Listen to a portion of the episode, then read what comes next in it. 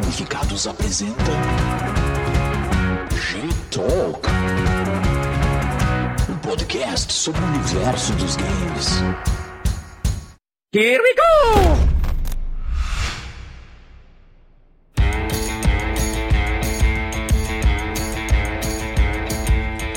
Salve, salve, gamificados!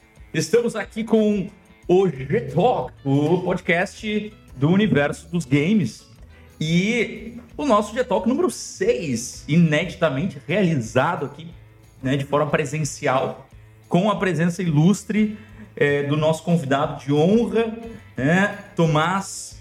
é, vamos pegar o, o nome completo, Tomás? Ou apenas a, o Santos? Apenas o Santos, senão vai terminar todo o programa até falar o final do meu nome. Tá, então, mas deixa eu tentar, peraí. tenta, vai lá. Eu faz tempo que eu não leio ele completo, mas Não. vamos tentar. Tomás Francisco Silveira de Araújo Santos. Perfeito, parabéns. É quase como decorar o nome de Dom Pedro, né? É, no século XXI. só faltou Orleans e Bragança. Fora isso, tudo igual. É, pessoal, é uma felicidade ter aqui o Tomás, né, nosso colega, professor do é, curso de Relações Internacionais aqui da Federal de Santa Maria, do Departamento de Economia e Relações Internacionais, e que é, tem direcionado cada vez mais a sua produção científica, a sua pesquisa, as suas atividades acadêmicas para a área do futebol e relações internacionais. Então, vocês já devem estar imaginando que o tema do G-Talk de hoje será justamente esse. Nós pegamos o hype, a onda, né, da Copa do Mundo. E para tentar cap- capta- capturar alguns likes e views, né, do pessoal que está assistindo, é, mas basicamente puxar esse tema de futebol e relações internacionais para discutir um pouco e-sports, né, o futebol dentro é, dos jogos digitais e os jogos digitais de futebol, como isso é, é, é importante né, para a popularização do videogame e que também carregam vários elementos de relações internacionais, de mercados internacionais, de organizações, empresas né, e estados. Mas antes disso, vamos apresentar, né? Eu sou o- a nossa turma aqui, né? Eu sou o Igor Castellano, sou professor também aqui é, é, do Departamento de Economia e Relações Internacionais da Universidade Federal de Santa Maria. É, e sou pesquisador aqui do GCAP, né, que é o nosso host do é, Gamificados, né, o projeto aqui do, do G-Talk, é, que é um projeto de extensão aqui da Universidade Federal de Santa Maria que busca é, discutir né, o papel dos jogos digitais no nosso mundo contemporâneo é, e introduzir, né, de alguma forma, contribuir com a, a integração da área de relações internacionais aos Game Studies. né? E temos aqui, então, os nossos companheiros e companheira, né? Luísa Lira, tudo bem? Tudo bom? Só? Tem que me apresentar? Vocês estão tanto tempo sem te ouvir, sem te ver. Ah, graças a Deus. Tudo bom, galera? Meu nome é Luísa, eu sou bolsista PIP e como é que é? É PIBIC? Pibique agora, né? PIBIC agora, pelo CNPq do Gamificados. Eu trabalho com pesquisa junto com meu colega Douglas e vai ser, vai ser muito divertido hoje. Posso que a gente vai tirar um papo muito legal. Então, eu sou o Douglas, sou bolsista, então, FIP, é isso, né? Douglas Magal? Isso aí. Ao vivo e a cores, finalmente. É. E acho que essa conversa vai ser bem legal, um tema que me interessa bastante e espero que seja bem aproveitado. Muito bem. A nossa ideia aqui de fazer o, o, o G-Talk a partir de agora presencialmente é para dar mais dinâmica, para transformar isso né, num bate-papo mais legal. E como ainda estamos testando esse formato, nós estamos gravando, né? Isso vai ser transmitido depois via YouTube e também nas plataformas de podcast que existem por aí. Né? A nossa prioritária é pela Anchor, Anchor né? e Spotify, mas em outras plataformas vocês encontram, a Amazon, ah, i... Como é que é? A, a da Apple? Apple Music? Apple, Apple Music. É, estou em outro patamar social, não cheguei ainda a esse estágio. É, falando, né? Mentiroso. e aí, mas tudo bem. É, ainda escuto pelo Spotify, então vale a pena dar uma olhada por lá. Tem outros episódios, esse aqui é o sexto episódio, e a gente está discutindo então games né, e o mundo real, né, o mundo das relações internacionais, principalmente, mais social, né, perspectiva social, cultural, política, econômica. E a gente vai ter uma série agora que é a série de futebol mesmo, né? E futebol e futebol é, nos games para inaugurar essa série, né, nesse ensejo da Copa do Mundo de 2022. Nada melhor né, é, do que trazer um especialista em futebol e relações internacionais para abrir esse caminho que podemos traçar depois discutindo games aí e jogos é, virtuais ou jogos digitais, né? Então, o Sr. Tomás aqui para apresentar aquela coisa meio formal é importante, porque a gente também aqui é um projeto de extensão que está sendo feito dentro de uma universidade, né? É, o professor Tomás é bacharel em ciências jurídicas e sociais, né? direito, ainda é ciências jurídicas e sociais, no ano formal. Ainda é o nome formal, mas todo mundo sabe que é direito, enfim. Vamos chamar pelo nome mais mais curto. conhece. Tudo bem. Jurídicas e sociais, tanto. É, pela URGS, 2005, não precisava falar isso, né? mas Obrigado por, depois que eu entrei na, Obrigado por denunciar a minha idade. É sempre bom a gente ser lembrado disso. Muito bem. Mestre em Relações Internacionais pela Universidade de Brasília, o NB, e encerrou o seu mestrado em 2008. Você já estava de volta, né, no Rio Grande do Sul, que eu me lembro. Você foi meu professor, né, Tomás? Sim, sim. É, o professor que me estimulou a, a seguir na carreira acadêmica. Tal Mal sabendo que eu estava me legado. metendo, hein? Criou um monstro. Inspiração, né? que monstro que você criou. E doutor em Direito pela Federal do Rio Grande do Sul, né? concluiu em 2012. Uh, desde 2016, Tomás é professor adjunto né, do curso uh, de Relações Internacionais aqui da Universidade Federal de Santa Maria.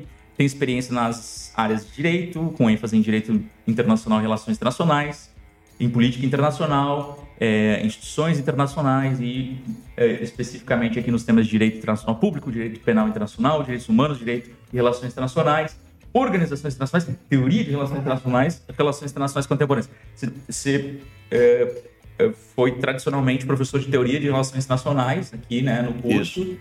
E organizações, instituições e direito também, né?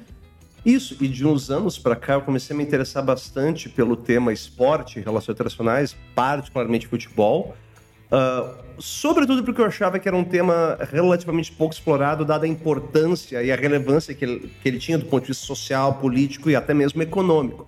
E quando surgiu o convite do, do Getalk, eu pensei, opa, é auspicioso a gente falar sobre futebol e games por dois motivos. Não só pela véspera agora, da- agora da, da Copa do Mundo, né? Daqui a alguns dias começa o grande evento pelo qual estamos esperando, mas também a gran, a gran, o grande divórcio que ocorreu confirmado esse ano no mundo dos games e dos esportes, que foi o fim da relação de quase 30 anos entre a EA Sports e a FIFA.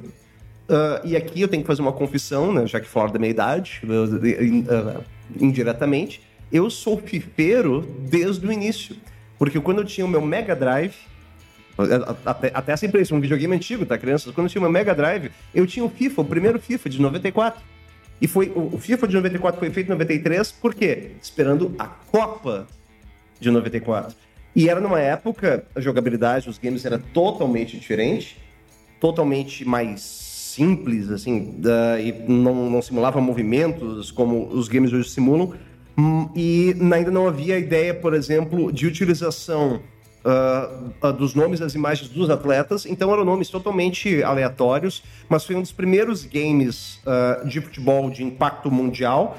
Pegou a carona na Copa do Mundo 94 nos Estados Unidos e foi o que iniciou a relação da EA Sports com a FIFA. E aqui é interessante a gente lembrar que a EA Sports ela é hegemônica em matéria de games de esportes, por exemplo.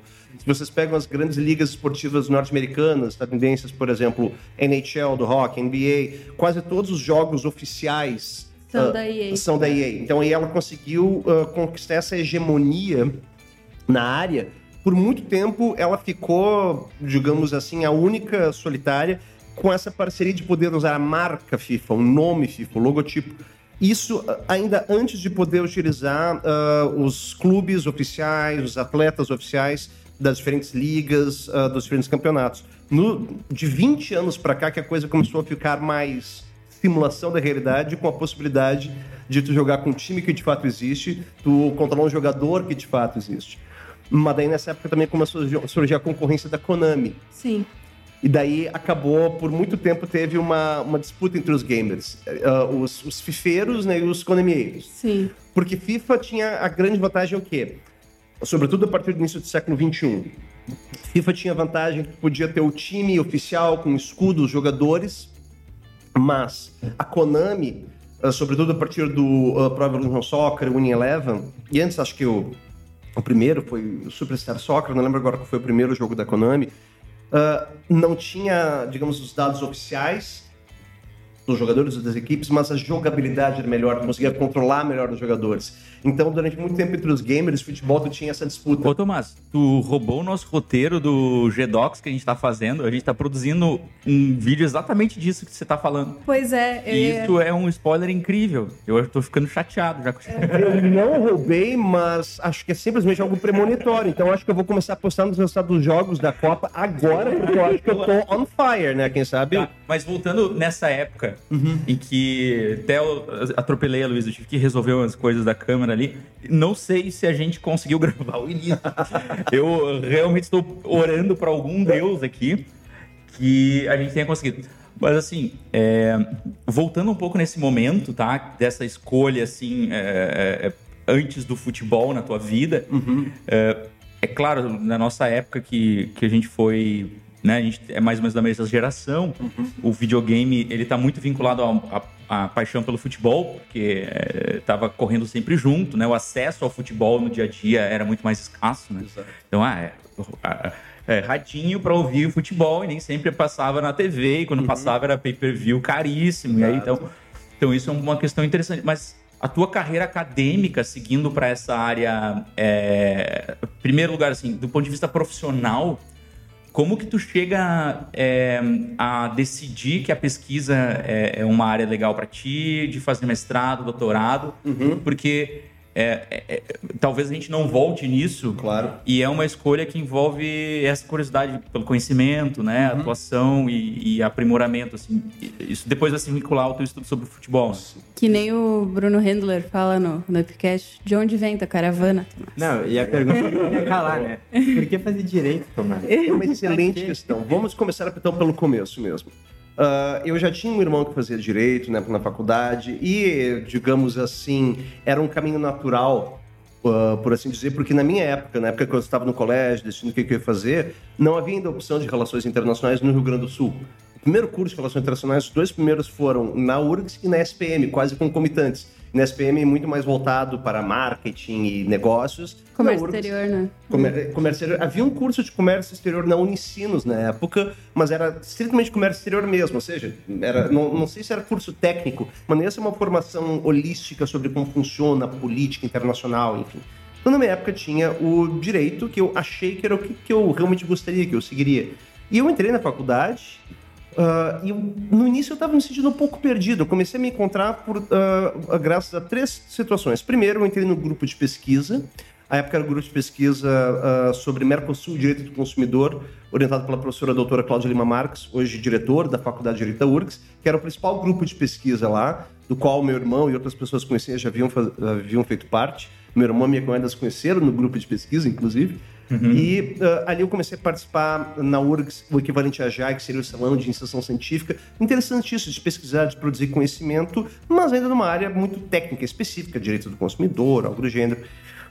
Logo depois eu comecei a fazer uma disciplina ah, que seria uma DCG aqui no FSM, uma eletiva, que era História do Pensamento Jurídico, que era basicamente História do Pensamento Filosófico, em que a- a- o formato era basicamente os estudantes da disciplina tinham que apresentar seminários sobre diferentes autores, pensadores e filósofos para o docente responsável.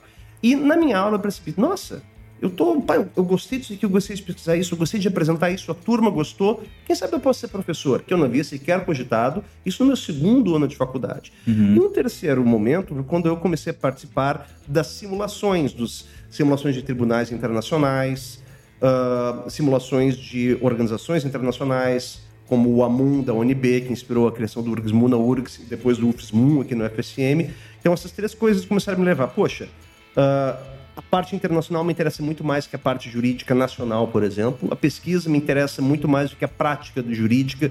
Deus me livre ficar oito horas no escritório de terno, tendo que fazer carga no fórum.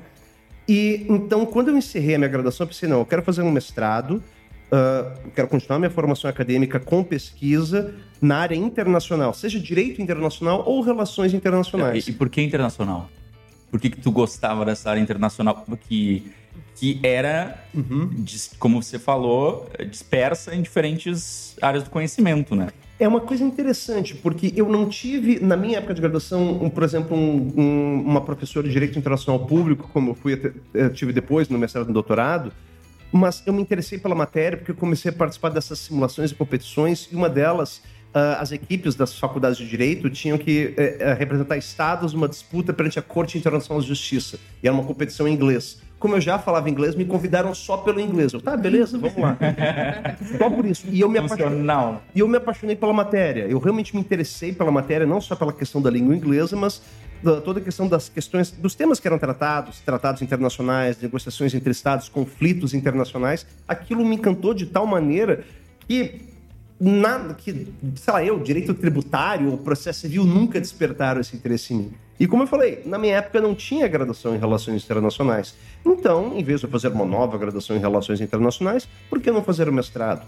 E eu fui fazer meu mestrado em Brasília buscando um orientador em especial, que era o professor recentemente falecido Antônio Augusto Cansado Trindade. À época, professor da UNB e juiz da Corte Interamericana de Direitos Humanos. Uma das minhas grandes inspirações acadêmicas. Eu fui para o mestrado procurando esse cara. Eu quero fazer com esse cara. E lá no mestrado, eu realmente me abri, me, abri, me ampliei para as relações internacionais. Fosse pelos docentes, pelos e pelas docentes com quem eu tivesse aula, pelas coisas que eu lia, ah, por colegas com quem eu convivia. Um, pelo menos um terço da minha turma ou entrou para o Itamaraty ou entrou para outras carreiras ah, de relações internacionais, no terceiro setor, em pesquisa, enfim, foi um universo totalmente novo e muito mais vamos, vamos colocar assim, afeito ao que eu gostava, assim, talvez saber. Com certeza, assim, na minha época de graduação se tivesse relações internacionais, eu teria feito, não tem a menor sombra de dúvida. Então, o direito, digamos que acabou sendo um pequeno acidente, mas um acidente alegre por falar que eu conheci minha esposa. Então, pelo menos, temos que aproveitar isso. Se não fosse o direito, eu não teria conhecido minha digníssima esposa, que é mais jurista impossível. E essa parte do, da carreira acadêmica no direito, é interessante que eu ó, assim, off-script aqui, né? Tô saindo do, do roteiro um pouquinho, mas é, é interessante como é, você sempre foi muito aberto a, a, a se relacionar e a contribuir com nessa área que era né, uma irmã mais muito mais jovem, que era as relações internacionais. Eu lembro que na época que eu entrei na graduação em Relações Internacionais na URGS, foi talvez o teu último ano de graduação e, e onde como começou o URGS Moon, né? E o, o direito que contribuiu principalmente, né, para a construção do, do URGS Moon. E é interessante que isso nem sempre acontece, né? O direito e a área de relações internacionais, ou seja, lidando com a área de relações internacionais como passando bastão ou trabalhando junto. E não é à toa que você está hoje num curso, né, atuando num curso de relações internacionais, assim, como, como você via, assim, o nascimento de um curso que se propunha a fazer toda essa interdisciplinaridade que requeria, assim, né, a- as relações internacionais. É uma coisa interessante, porque, como tu mesmo disse, relações internacionais é uma área interdisciplinar, então vai ter um pouco de direito, um pouco de história, economia, ciência política, etc. Ah, mas o direito, ah, se a gente pensa no direito no século XIX, século XVIII, quem queria estudar as humanidades ia para o direito. No direito estudava tudo, filosofia, história. Foi, sobretudo, a partir do início do século XX que relações internacionais se, for, se fortalece, se considera como uma área específica, e no início pega muito emprestado do direito, da história, da filosofia, e a partir dos anos 50 e 60 começa a pegar de outras áreas, como a ciência política, sociologia, economia, e começa a construir sua própria identidade. O direito, enquanto um mundo, vamos colocar assim entre aspas, tende a ser um pouco cioso e, protetivo de si e acaba não se relacionando muito com os outros. Ah, isso, isso é verdade em qualquer universidade pela qual eu passei. Ah, na URGS era assim, na UFSM eu também sinto que é assim, no sentido do direito não, não querer. Não é uma crítica ao direito, mas é aquela coisa, a gente tem o nosso próprio mundo, a nossa própria linguagem, nossos próprios institutos. Então, muitas vezes não querem abrir o jogo, né? E talvez colaborar tanto com as outras áreas. A própria Faculdade de Direito da URGS começou com uma faculdade livre de direito. E eu, uma espécie de ilha entre as outras faculdades, e eu acho que por muito tempo se comportou assim. Não, não, não, nós somos uma ilha, nós somos a ilha ali na João Pessoa, no centro de Porto Alegre, e estamos sei lá, circundados pelos outros, mas nós, nós sobrevivemos como nossa pequena ilha. É uma coisa meio britânica, aquela coisa assim, sabe? Eu sou uma ilha que me basta. Eu me basto sozinho, mas enfim. Sim, sim. Então, nem sempre a gente vê essa cooperação, mas o fato de nós termos tido, ah, e aí é que é uma questão específica, uma geração de estudantes no direito que tinha essa visão mais internacional- internacionalista, por assim dizer, ah, que foi quem criou, da geração da qual fiz parte, o URGS Moon, ah, e conseguiu passar o bastão pessoal das relações internacionais lá também. Desse pessoal, por exemplo, só citar assim, sem citar nomes, mas amigos e amigas que vieram desse grupo. Um cara hoje é professor na, na Universidade eh, de New South Wales, na Austrália. Uma outra diplomata estava recentemente agora na ONU. Outro é professor em Cambridge, no Reino Unido. Outro trabalha ah, no setor jurídico de uma empresa ah, de alimentos lá em Viena, na Áustria. Ou seja, ah, todos, ah, todos que fizeram assim um- parte do mesmo grupo de dois a três anos no direito mas que já tinham essa visão para fora, essa visão internacional, essa, é- é- essa projeção não só das suas próprias vidas, mas das suas visões de mundo. Então é interessante ah, esse início da internacionalização ah, antes mesmo do curso de Relações Internacionais surgir. Então, talvez hoje, não sei como é que tá ali, mas talvez esteja agora mais separado mesmo. O pessoal que é internacional se aproxima do pessoal do URGS Moon, se aproxima do pessoal da RI, enfim. Mas foi realmente uma questão geracional ali, como gosto de dizer, que permitiu que começasse o URGS Moon, inicialmente vinculado ao direito, depois foi se expandindo e se ampliando para hoje ser um grande evento verdadeiramente internacional, academicamente falando, né, como um grande evento de extensão. E, sem falsa modéstia, eu me orgulho de fazer um pouco parte desse início aí. Ah, eu quero também uma alma meio perdida entre o direito e as relações internacionais. A vinda para a RI te contribuiu com, com leitura sobre o mundo, com até mesmo, não sei, né, a questão do, do próprio futebol, assim, né? É muito interessante porque uma coisa do direito é que o direito geralmente é, é muito rígido, assim, no sentido é técnico, né? Claro, tu até pode estudar coisas de política, de sociologia, que era o que eu mais gostava no direito, mas a parte técnica ela é bastante rígida, bastante estanque. O que eu gostava, o que eu gostava e gosto nas relações internacionais é a possibilidade de, de discussão mais ampla e mais fluida. E a possibilidade de tratar de temas ah, não exatamente ortodoxos, por exemplo. Mesmo em relações internacionais, a gente sabe que existe uma, ah, existem agendas de pesquisa e temas de pesquisa que são mais ortodoxos, como segurança, defesa, comércio internacional ou política externa. Mas eu vi, poxa, tem tanta coisa interessante acontecendo fora disso. Eu me lembro que eu, ah, dois temas que eu comecei a me interessar bastante ah, estão vinculados porque eram temas, digamos assim, de baixa política, ou no lugar mais ou menos, vamos colocar assim, ah, honroso na agenda política internacional, eram os temas de cultura e esporte. E quando a gente percebe, por exemplo, a quantidade de espaço e de dinheiro que o esporte movimenta nas relações internacionais, o potencial político do uso do esporte nas- na política internacional, a gente, pensa, a gente percebe por que, que isso não é mais estudado, por que, que isso não é mais visto. E eu comecei a pesquisar, assim, por conta, e em 2004 eu ganhei um livro escrito por um jornalista chamado Franklin Foer. Uh, o livro originalmente publicado nos Estados Unidos, How Soccer Explains the World, que foi publicado no Brasil, acho que pela George Dahari, dois, três anos depois, que é Como o Futebol Explica o Mundo.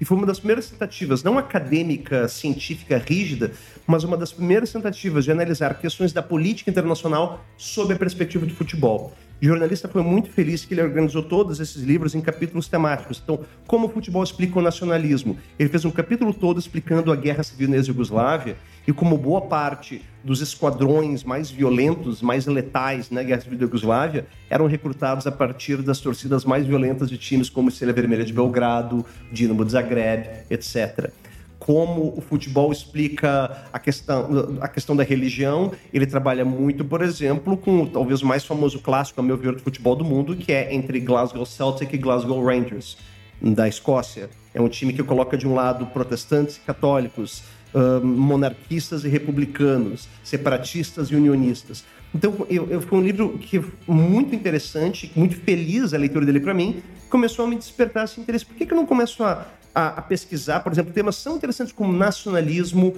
uh, que é, um, é, é, uma coisa que está voltando e muito agora nas relações internacionais, sob a perspectiva do futebol. Eu estava trocando ideia com um amigo meu uh, outro dia sobre por que, que a gente não começa a analisar uma coisa tão uh, típica assim da, da economia política internacional como a divisão internacional do trabalho sob a perspectiva do esporte. Quando a gente nota, por exemplo, que certos mercados, como o mercado brasileiro e argentino, eles são fornecedores de mão de obra barata e matéria-prima de baixo valor agregado para os mercados desenvolvidos. E depois nós recebemos de volta esses mesmos produtos já obsoletos, mas ainda supravalorizados para o nosso mercado. O melhor exemplo disso é o Ronaldo Nazário. Sai do Brasil aos 18 anos para jogar no PSV Eindhoven da Holanda, fica 15 anos na Europa, passa pelos principais times, movimenta milhões de euros, dólares, qualquer moeda que você possa imaginar, volta para o Brasil. Três cirurgias no joelho, velho, sobrepeso e ainda assim é um dos melhores jogadores no Brasil. Pois é, eu consigo te dar um exemplo ruim disso, que foi o Ronaldinho, o próprio Ronaldinho, que foi barato, foi de graça, inclusive, De né? graça. Uh, foi lá, foi o melhor do mundo, assim, marcou uma geração. E aí, quando voltou, não conseguiu desempenhar tão bem, tanto é que se aposentou de maneira, assim, esquecida. Mas no, mas no retorno dele, ele jogou bem no Flamengo e foi campeão da Libertadores pelo Atlético Mineiro. Então ele ainda conseguiu render mais do que a Ele já estava abaixo, ele estava abaixo. É aquela coisa. ah, a tecnologia para o centro já era obsoleta. Mas na periferia ainda rendia bastante. Isso é Wallerstein na cabeça, isso é sistema mundo escritinho. Então a gente então eu começo a, a perceber, poxa, a gente pode explicar diversos fenômenos, diversas dinâmicas das relações internacionais, pegando o esporte como um todo, ou o esporte mais popular do mundo, que é o futebol. Então eu comecei a perceber isso e eu comecei a ler mais coisas e pesquisar mais coisas sobre isso. Comecei a orientar TCCs sobre essa temática e recentemente até eu, eu, eu ofertei uma DCG, uma disciplina complementar de graduação, com o singelo e nada ah, ah, e nada abrangente nome de esporte cultura, esporte, cultura e poder nas relações internacionais. Eu até que pretendo ofertar de novo com novas leituras e tal, justamente porque eh, eu, eu atendi uma espécie de demanda reprimida, pelo que eu conversei com a gorizada, porque tinha gente que queria estudar, poxa, quero estudar o impacto do, sei lá, do rock and roll na Guerra Fria. Bom, cultura e relações internacionais. Ah, eu quero estudar... Teve um trabalho muito legal que os- do, de um aluno, não lembro agora de quem foi, que analisou o uso do xadrez enquanto uma ferramenta diplomática durante a Guerra Fria. Pô, perfeito isso. Sabe? E daí tu começa a ver que tem um interesse, tem uma demanda reprimida porque não se oferta, não se pesquisa isso aberta e ativamente. Então acho que é interessante a gente pensar nisso. Ah, e foi uma coisa que eu falei uma, uma vez numa palestra. Qualquer tema é um tema de relações internacionais. Depende sobre qual ângulo tu olha. Eh, Alguém aqui pensou que saúde fosse um tema global pré-pandemia? Poucas pessoas pensaram. Uma das que pensou foi a Daisy Ventura, mas isso é outra história. Mas que coisa mais global hoje do que uma pandemia de alcance, vou dizer, quase inédito, desde pelo menos da gripe espanhola, que não tem uma, uma, uma pandemia desse impacto como foi do Covid. Então, saúde é um tema de relações internacionais. Podem pegar, de novo, pense em qualquer fato social, eu gosto de pegar essa expressão, qualquer fenômeno sociopolítico, se ele tiver alguma dimensão internacional, e, e ele fatalmente terá, ele vai ser um tema de relações internacionais. Então é isso que eu sempre gosto de ser pregurizada. Eu não sei que pesquisar, tu pode pesquisar qualquer coisa em relações internacionais, se tu achar o gancho, se tu conseguir identificar ah, a dimensão internacional desse tema. Tu vai achar um marco teórico, autor, autora, teoria, eventualmente, que possa te ajudar a tentar compreender, explicar aquele problema e responder aquela pergunta de pesquisa sob uma perspectiva de relações internacionais.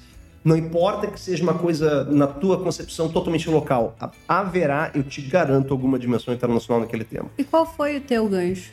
Tipo, o que que te deu aquele baque, sabe? Tipo, preciso estudar futebol nas relações internacionais. Eu já estava. eu já estava começando a ler e, e pesquisar sobre isso, mas eu lembro quando teve a Copa no Brasil em 2014. Ah, foi assim, e foi a primeira vez que eu pude testemunhar um evento global dessa escala, assim, em loco, ao vivo. Ah, eu lembro, na época eu ainda morava em Porto Alegre, e eu caminhando pela rua, assim, na época dos jogos, tu trombava com literalmente todo mundo ali. Então, por exemplo, eu, sei lá, almocei com os uruguaios, dei ah, orientações ah, de onde chegar no lugar para um grupo de colombianos. Eu pensei, poxa, isso aqui é muito RI, cara. Isso é, e, e- e é uma cidade. Isso numa cidade que não é a mais internacional do mundo, que é Porto Alegre. Né? Uma coisa, por exemplo, tu tá em São Paulo, caminhando pela Avenida do Paulista, tu vai, tu vai ver três idiomas no intervalo de uma quadra Sim. sabe? Normal isso. São Paulo, Rio, Brasília como capital, mas Porto Alegre, que é a periferia brasileira no sentido geográfico, tu vê uma coisa verdadeiramente internacional, um bando de gente, tudo que é parte do mundo. Quando é que tu ia cruzar com um batalhão de holandeses laranja caminhando pela rua da praia, um bando de, um bando de australiano torto de bêbado ali na Borges? Então, e, e dá, as coisas estão totalmente vinculadas, sobretudo quando a gente começa a pensar uh, e analisar em retrospecto como os estados também, enquanto atores políticos internacionais, usam do esporte.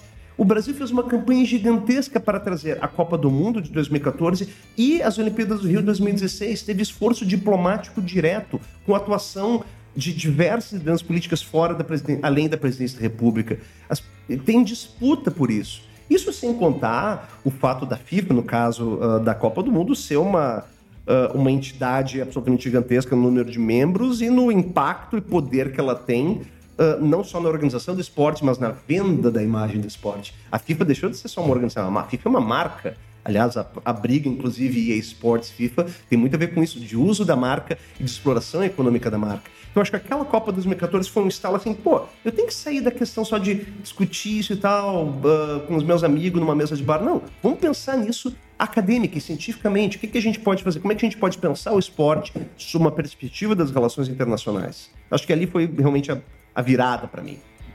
Você já estava lecionando disciplinas de, de cultura e poder isso desde quando? Desde o teu ingresso aqui na, na UFSM, né? Desde sim, 2007. sim. Eu, eu, eu, é, em 16 eu dei uma disciplina que era uh, Cultura e Poder no Mercosul, que eu não tinha uhum. criado, uma disciplina que já existia, e eu me diverti bastante e eu, uh, mesmo, e ali que eu comecei também a me preocupar com a admiração mais antropológica das relações internacionais, dei uma aumentada gigante na minha biblioteca uh, de artigos e de livros que tratassem da dimensão cultural das relações internacionais. Tem uma coleção de artigos muito boa, organizada pelo professor Hugo Supo, a quarta dimensão das relações internacionais, cultura, em que eles analisam diferentes e não só eu, mas outros docentes aqui também trabalhando cinema nas relações internacionais e outras formas de produção e criação cultural e o seu uso e impacto nas relações internacionais. E o esporte também acabei juntando com isso. Né? Mas ali, acho que em 2014 foi a virada, porque eu já tinha orientado um que outro TCC que tratava da questão do esporte, quando eu ainda lecionava em Porto Alegre, mas não, vamos tentar pensar mais isso e propor mais isso e participar de debates e, e propor discussão científica, crítica mesmo, sobre esporte e não ser é, meu sonho, por assim dizer, é eu falar que eu pesquiso esporte, relações internacionais e o pessoal não ri. O pessoal, oh, que interessante, que legal. E, inclusive, uh, foi criado, acho que foi a primeira edição, foi de 2014, um simpósio internacional de estudos sobre futebol, que ocorre em São Paulo. Esse ano teve a terceira edição, uh, que inclusive eu participei de uma edição e outros professores aqui do UFSM participaram, que são, é um simpósio sobre futebol, sobre todas as perspectivas, sobre perspectiva histórica, sociológica, política, de educação física e também de relações internacionais. Dá para se estudar o futebol, que é talvez, uma das coisas mais brasileiras que exista, sob uma perspectiva científica, sob uma perspectiva acadêmica. Porque historicamente a academia era muito snob em relação ao futebol. Hoje em dia nós temos o professor Hilário Franco Júnior da USP, que tem um livro sensacional, Dança dos Deuses, né, que fala sobre futebol enquanto um fato social total, publicado pela Companhia das Letras, é uma obra fenomenal, mas a gente a gente tinha antropólogos, sociólogos hum, de renome, como, enfim, a gente pode pensar, sei lá, o Darcy Ribeiro, Gilberto Freire, ninguém falava sobre futebol. Esses grandes pensadores Sim. do Brasil. É uma coisa recente ainda. E tem que ser pensado. Tem, a gente tem que pegar um tema como esse, que é tão central na nossa cultura, nossa identidade nacional, ao, sobretudo ao longo da evolução do século XX, e pensar sobre isso científica e criticamente. É, o futebol ele sempre foi levado de uma maneira mais marginalizada, né? Ele sempre. nunca foi levado tão a sério, até por se tratar de uma maneira de lazer, entre aspas, né? Uh, da população. Mas aí, quando tu decidiu, então, literalmente focar em esporte, uh, por onde começar? Como tu decidiu, assim, eu quero partir desse ponto e eu espero chegar nesse ponto e em que ponto tu tá hoje? Bom, eu comecei primeiro pensando, vamos tentar partir para o mais simples, até, por exemplo, vamos pensar em problemas específicos. Sempre quando eu tento orientar alguém para um trabalho, tá, primeira coisa tem que identificar qual é o teu problema, que pergunta tu quer responder. Então, eu, vamos pensar em casos históricos, assim. Ah, porque a gente ouve bastante, por exemplo, quando ditadores uh, tiveram participação na realização de um grande evento esportivo. Então, a gente tem, por exemplo, as Olimpíadas uh, de Berlim de 1936. A gente tem a questão da Copa do Mundo de 38, do bicampeonato da Itália, da influência do Mussolini. Então, vamos pensar isso. Então, vamos pensar num caso específico.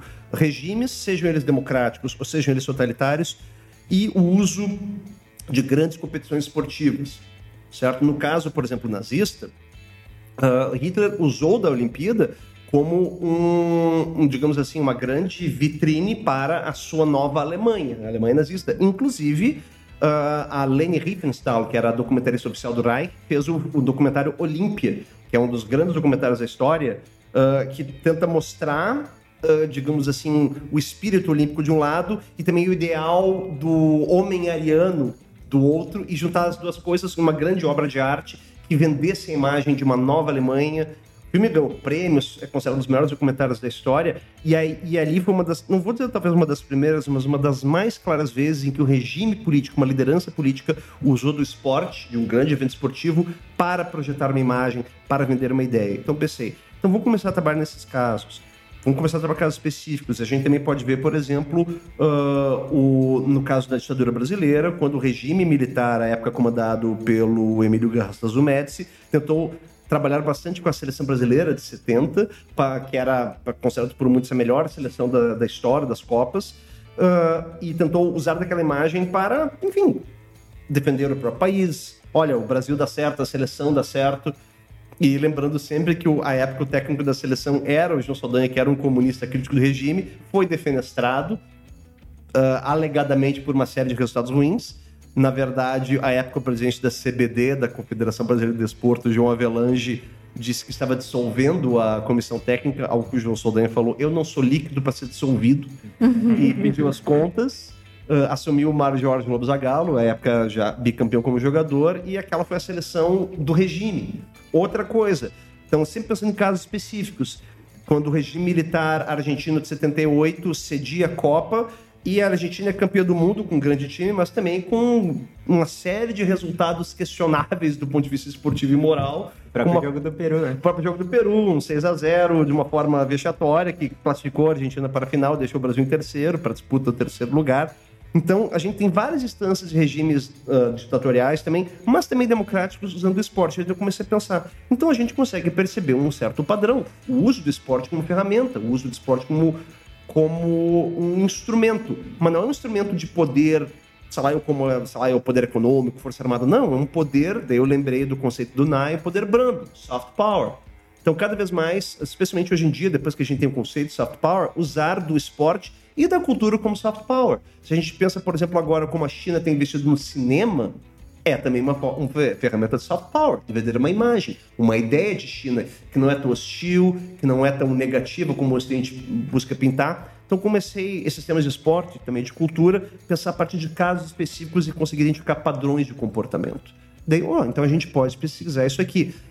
Eu ainda não consegui encontrar, digamos assim, um material, uma ideia para fazer um livro esporte relações internacionais. Mas sim, a gente pode pensar em sucessivos, em diversos casos cada caso talvez um capítulo, um estudo de caso, a partir do qual nós podemos pensar uh, em um estudo científico do esporte e de casos do esporte, episódios envolvendo futebol, Jogos Olímpicos, não importa, e relações internacionais.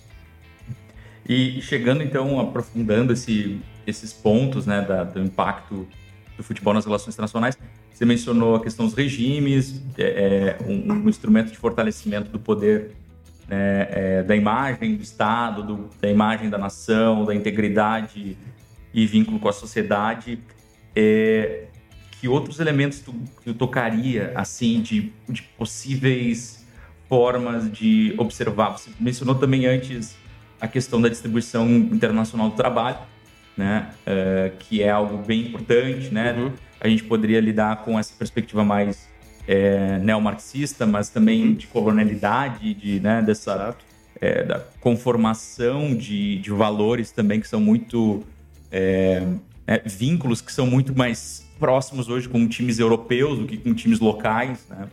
É, que outras esferas assim você acha que uma questão que até me lembra agora um pouco da tua área de pesquisa de interesse, que é o continente africano, eu, pelo que eu li recentemente, essa vai ser a primeira Copa do Mundo em que as seleções africanas vão ter mais técnicos, uh, digamos assim, africanos ou de uhum. origem africana do que europeus. Porque, historicamente, o técnico de um time é o, é o símbolo de poder, é o gênio tático, etc. Se a gente lembra de Copas anteriores, quase todas as seleções africanas, ou a maioria delas, tinha técnicos brancos brancos europeus. Eu lembro o Senegal 2002, uma excelente seleção, tinha um técnico francês, me foge o nome aqui, mas nós já tivemos vários outros exemplos de técnicos uh, alemães, franceses, belgas, que treinavam seleções africanas. Hoje a gente está vendo a coisa mudando um pouco, porque uh, a seleção nacional, a seleção do Estado Nacional, ela é uma representação daquele Estado, da, daquela cultura, daquela identidade. Então, questões de identidade, nacionalismo e raça também podem ser discutidas, sobretudo em época de Copa do Mundo, sob a perspectiva do futebol. O Brasil tem aberto também muito essa, essa penetração de, de técnicos europeus, né? Uhum. É, tem também essa coisa do, do Guardiola ser o padrão e aí, né, pai Pepe ser, digamos, o padrão que deve ser seguido por, por clubes de futebol, por por times de futebol, né? Padrão tático, estratégico, assim, né? Isso é uma questão interessante que na evolução do futebol, se, desde o início do século XX, quando o futebol passou a ser um fenômeno verdadeiramente internacional ou global, se preferirem, havia claramente duas escolas, a escola europeia e a escola sul-americana. A escola europeia era mais marcada por força e velocidade e disciplina. A escola sul-americana era do improviso, do drible, uh, e a isso era claro quando nós tínhamos, por exemplo, uruguaios, argentinos e brasileiros, por exemplo, quando disputavam contra os europeus, era clara essa diferença. Uh, então, quando o futebol se globaliza, não do ponto de vista de mistura das escolas, a partir do, da globalização mesmo, décadas de 90 em diante, começa a ter uma mistura disso, em que o futebol europeu também começa a ter mais do drible. Ele tem um pouco da velocidade, da força de antes, sim, da disciplina tática, mas ele tem mais ainda inventividade. Então, há uma bagunça nas escolas. Há uma mudança, assim, e o próprio Guardiola, citado por ti, uma vez disse que não, o que ele quer tentar fazer que seus times façam é jogar com uma seleção brasileira de 70, que era um time de absurdo nível técnico, com muito toque de bola, com muita qualidade, mas ele tenta transpor aquele tipo de jogo para o ambiente europeu.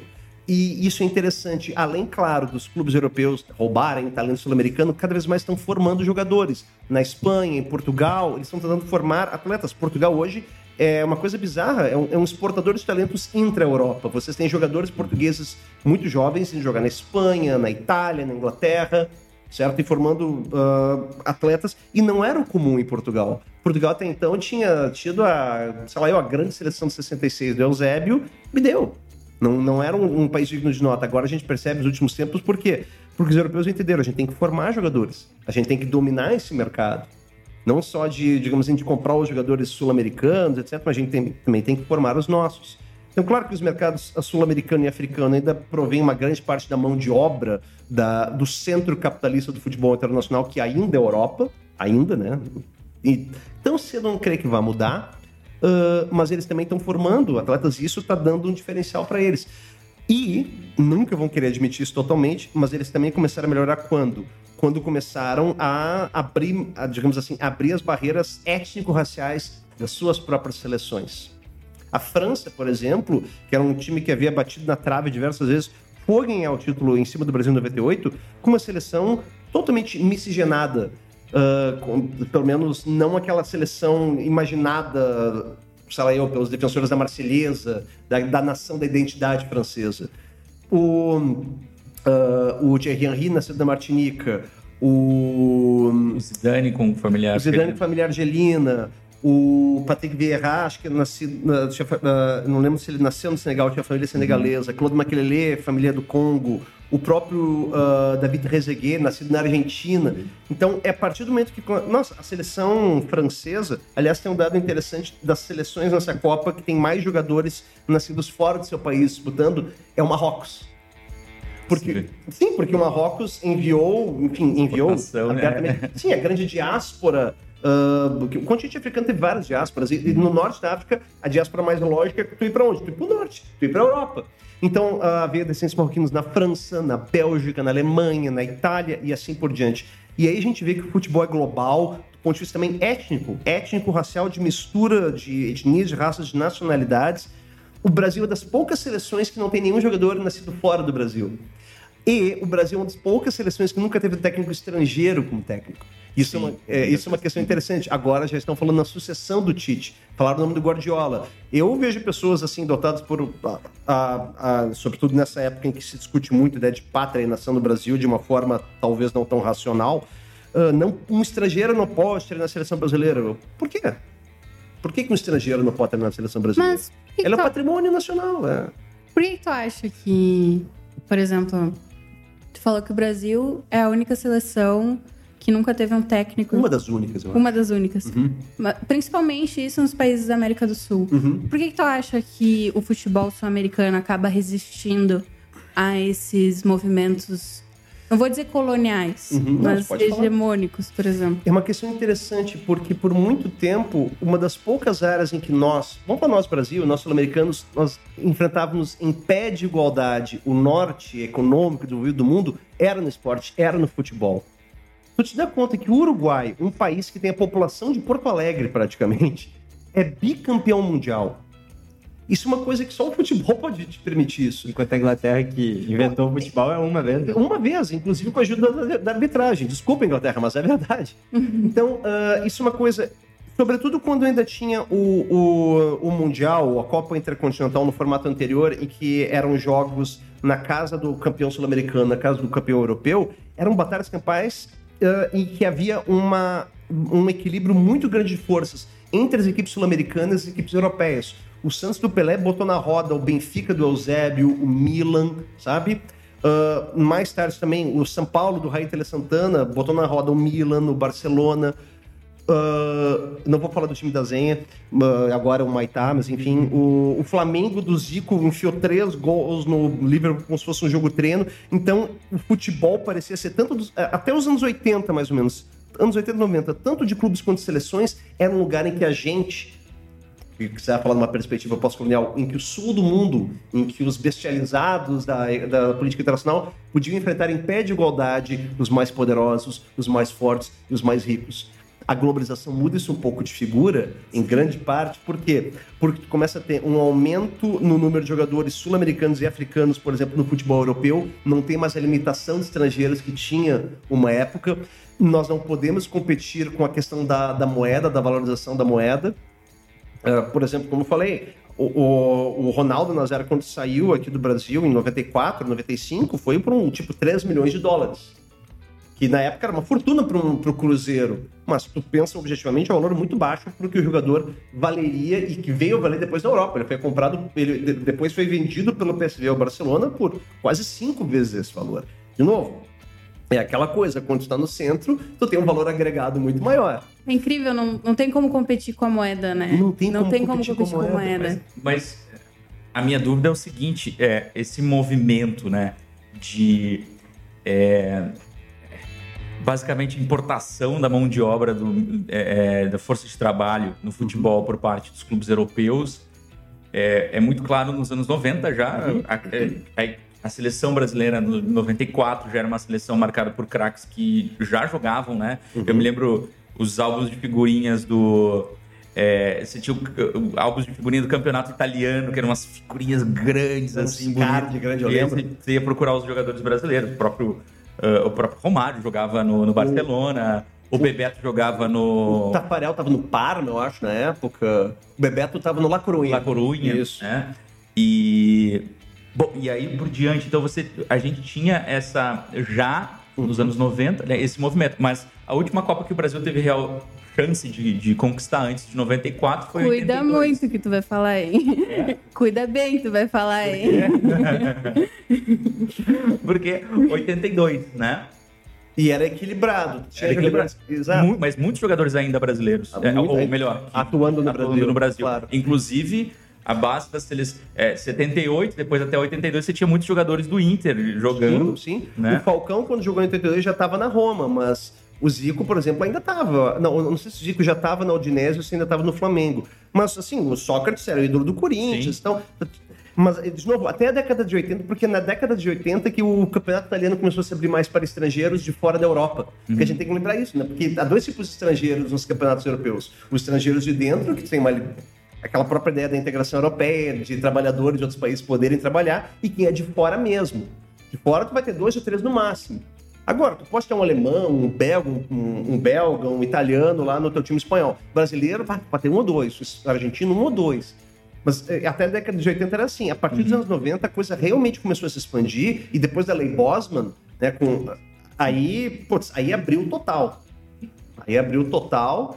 E, enfim, é, e começou a ter um êxodo eh, gigantesco de jogadores. Porque antes só saíam os mega craques. Agora os medianos também saem.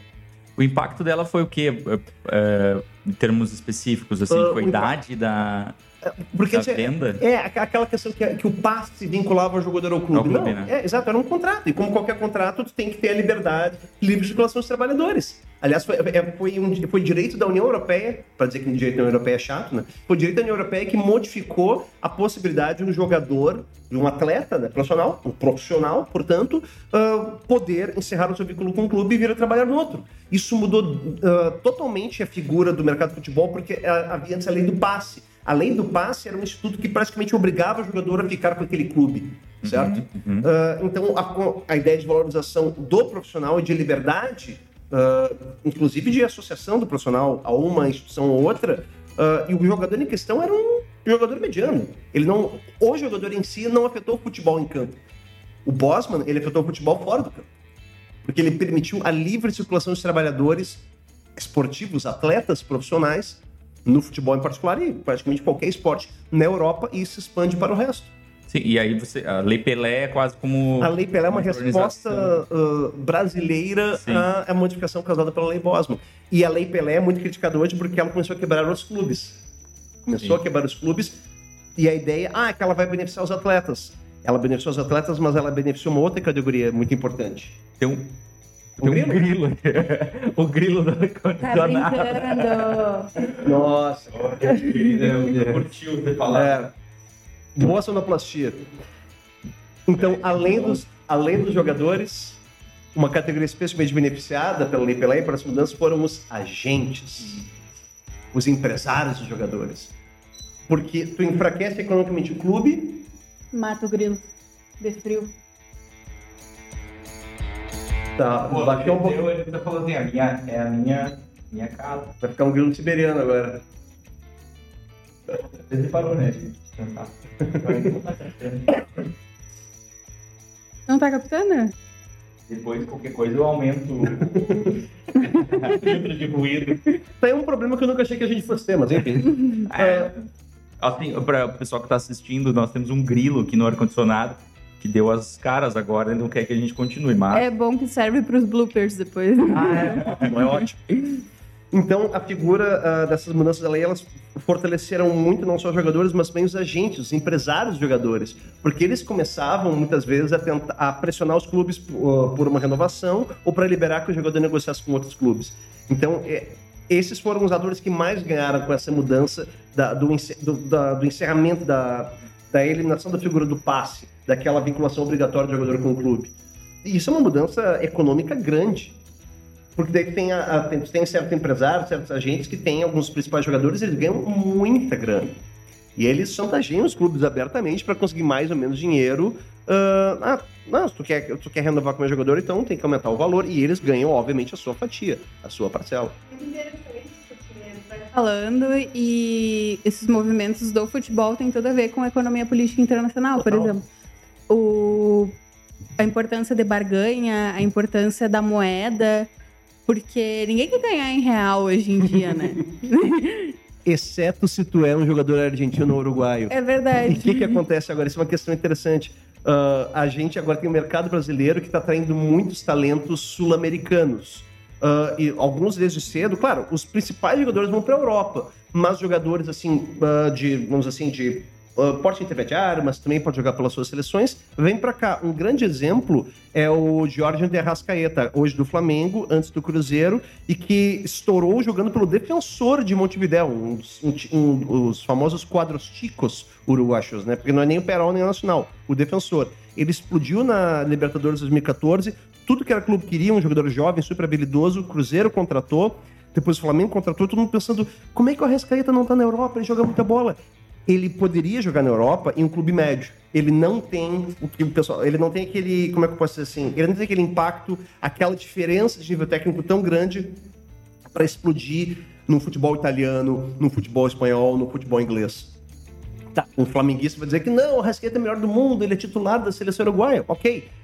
Mas é isso que as pessoas têm que entender. A gente não é um mercado central, a gente é um mercado no máximo intermediário do futebol. O É Brasil- um- uma, um- um- uma posição sub, subimperialista ou mesmo uma semi-periferia, né? Exato, para pegar a linguagem wallersteiniana. agora- O Brasil é um país sempre periférico, não só na economia, mas no seu mercado futebolístico. A gente atrai jogadores do Uruguai, da Argentina, que não vão para os grandes centros. E agora a gente está perdendo jogadores jovens para mercados como o chinês ou o estadunidense. É uma coisa doida. A MLS, que é super jovem, ainda não é um, um, um espor- uma, uma liga das mais populares nos Estados Unidos, tá querendo contratar jogadores novos, assim, tipo jogadores como o Maurício do Inter, um jogador de 21 anos, super bem cotado, está sendo cogitado na MLS, por exemplo. Ou pra, daqui a pouco um clube chinês. Eh, o Brasil, ele ainda pode ser, na história das Copas do Mundo, uma grande potência. Isso é indiscutível Sim. mas não enquanto mercado de futebol. O Brasil era, na- até a década de 60, 70, até 80, sim, o Brasil era pá, top de linha. Os anos 90, eu acho que dá pra gente dizer que é uma espécie de canto do cisne do futebol nacional brasileiro, não da seleção, mas do futebol jogado no Brasil, dos clubes brasileiros, sabe? Enfrentando em pé de igualdade. E pra mim, o melhor exemplo disso é quando tu vê ah, o São Paulo, do Tele Santana do Raí, colocando na roda Milan e Barcelona. Quando, tem, quando o São Paulo ganha o Mundial ah, do Liverpool em 2005, quando o Inter ganha o Mundial do Barcelona em 2006, foi ali. Foi 1x0, pá, brigado. Quando o Corinthians ganha do Chelsea em 2012, último título mundial de um clube sul-americano, foi 1x0 e, pá, ele, ele segurando a defesa. Aca- acabou aquele equilíbrio de forças. Agora a gente tem claramente uma hierarquia, sobretudo no futebol de clubes, no mundo, em que são os europeus estão bem acima dos sul-americanos. Ainda podem enfrentar. Agora, recentemente, o Real Betis, sexto colocado do Campeonato Espanhol, veio fazer uma turnê, ah, agora fora de temporada, e tomou quatro, acho que 3 a 0 do River Plate e 4 a 0 do Colo-Colo. E a gente comemora, porque ah, os sudacas ah, bateram no- nos europeus.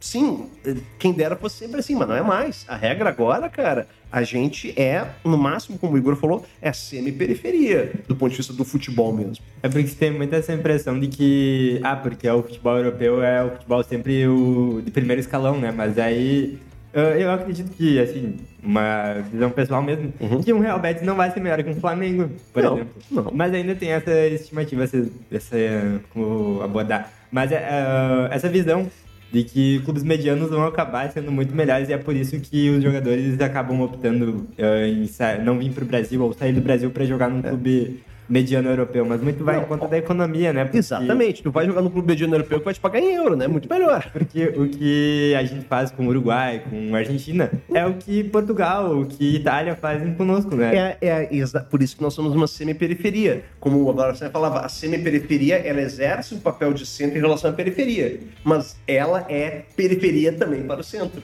né? Então, então isso acontece. É aquela coisa. ah, o Flamengo, tu pegou um exemplo, o Flamengo e Palmeiras são times hoje hegemônicos, não só no Brasil, mas no futebol sul-americano.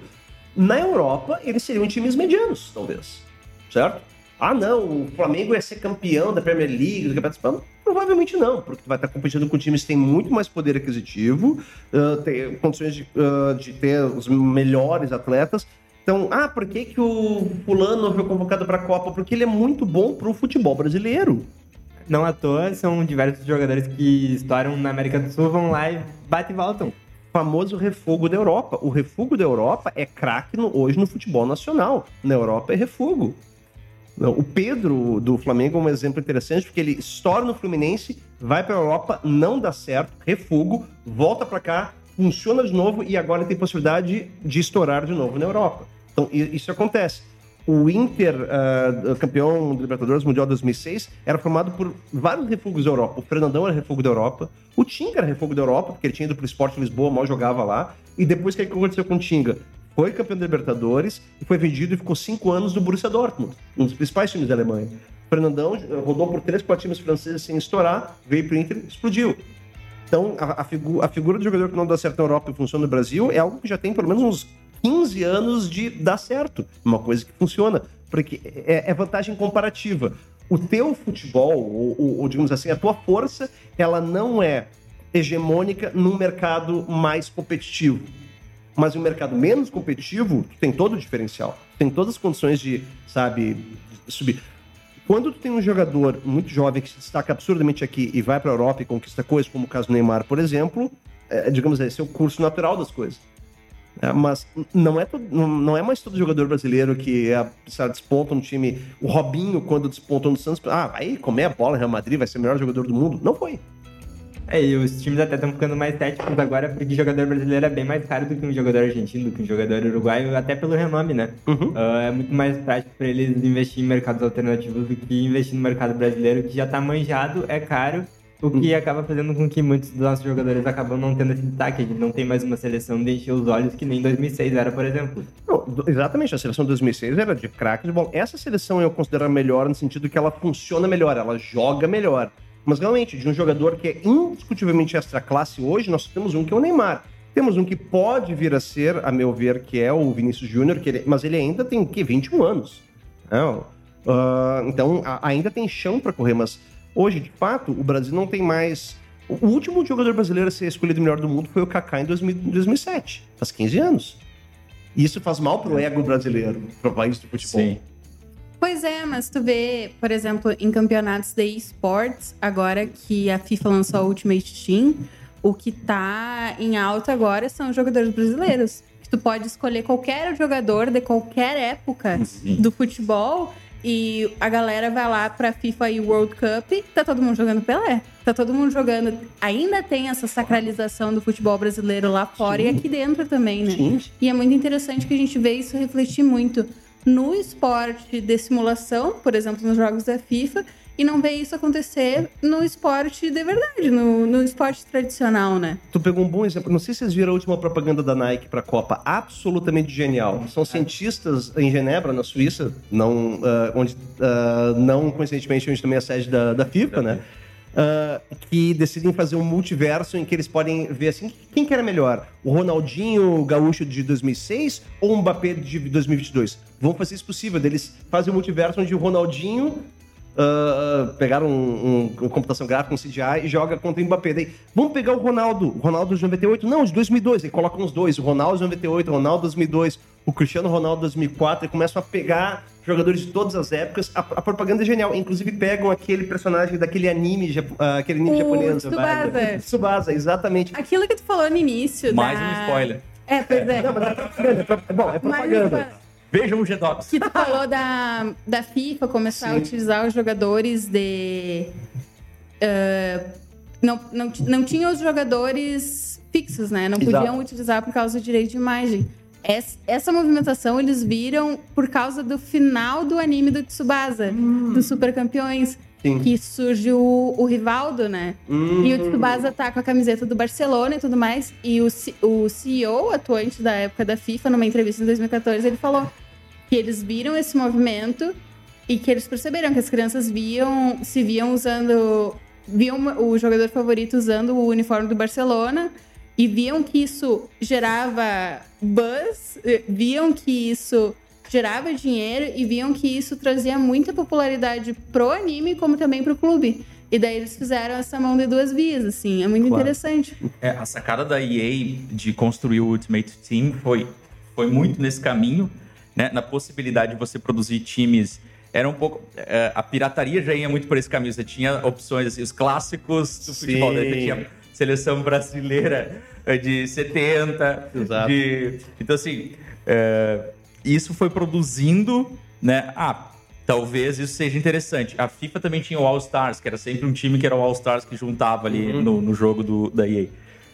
E, e aí o Ultimate Team eu acho que foi um divisor de águas, porque o próprio Konami começou a adotar também essa ideia e a própria semelhança do, do jogador ali com um card de figurinha, né? Parece que você tá colecionando e é diferente você pegar um Ronaldo de 98 ou um Ronaldo de 2002, né? Ele vai ter estatísticas diferentes, Exato. vai ter desempenho diferente.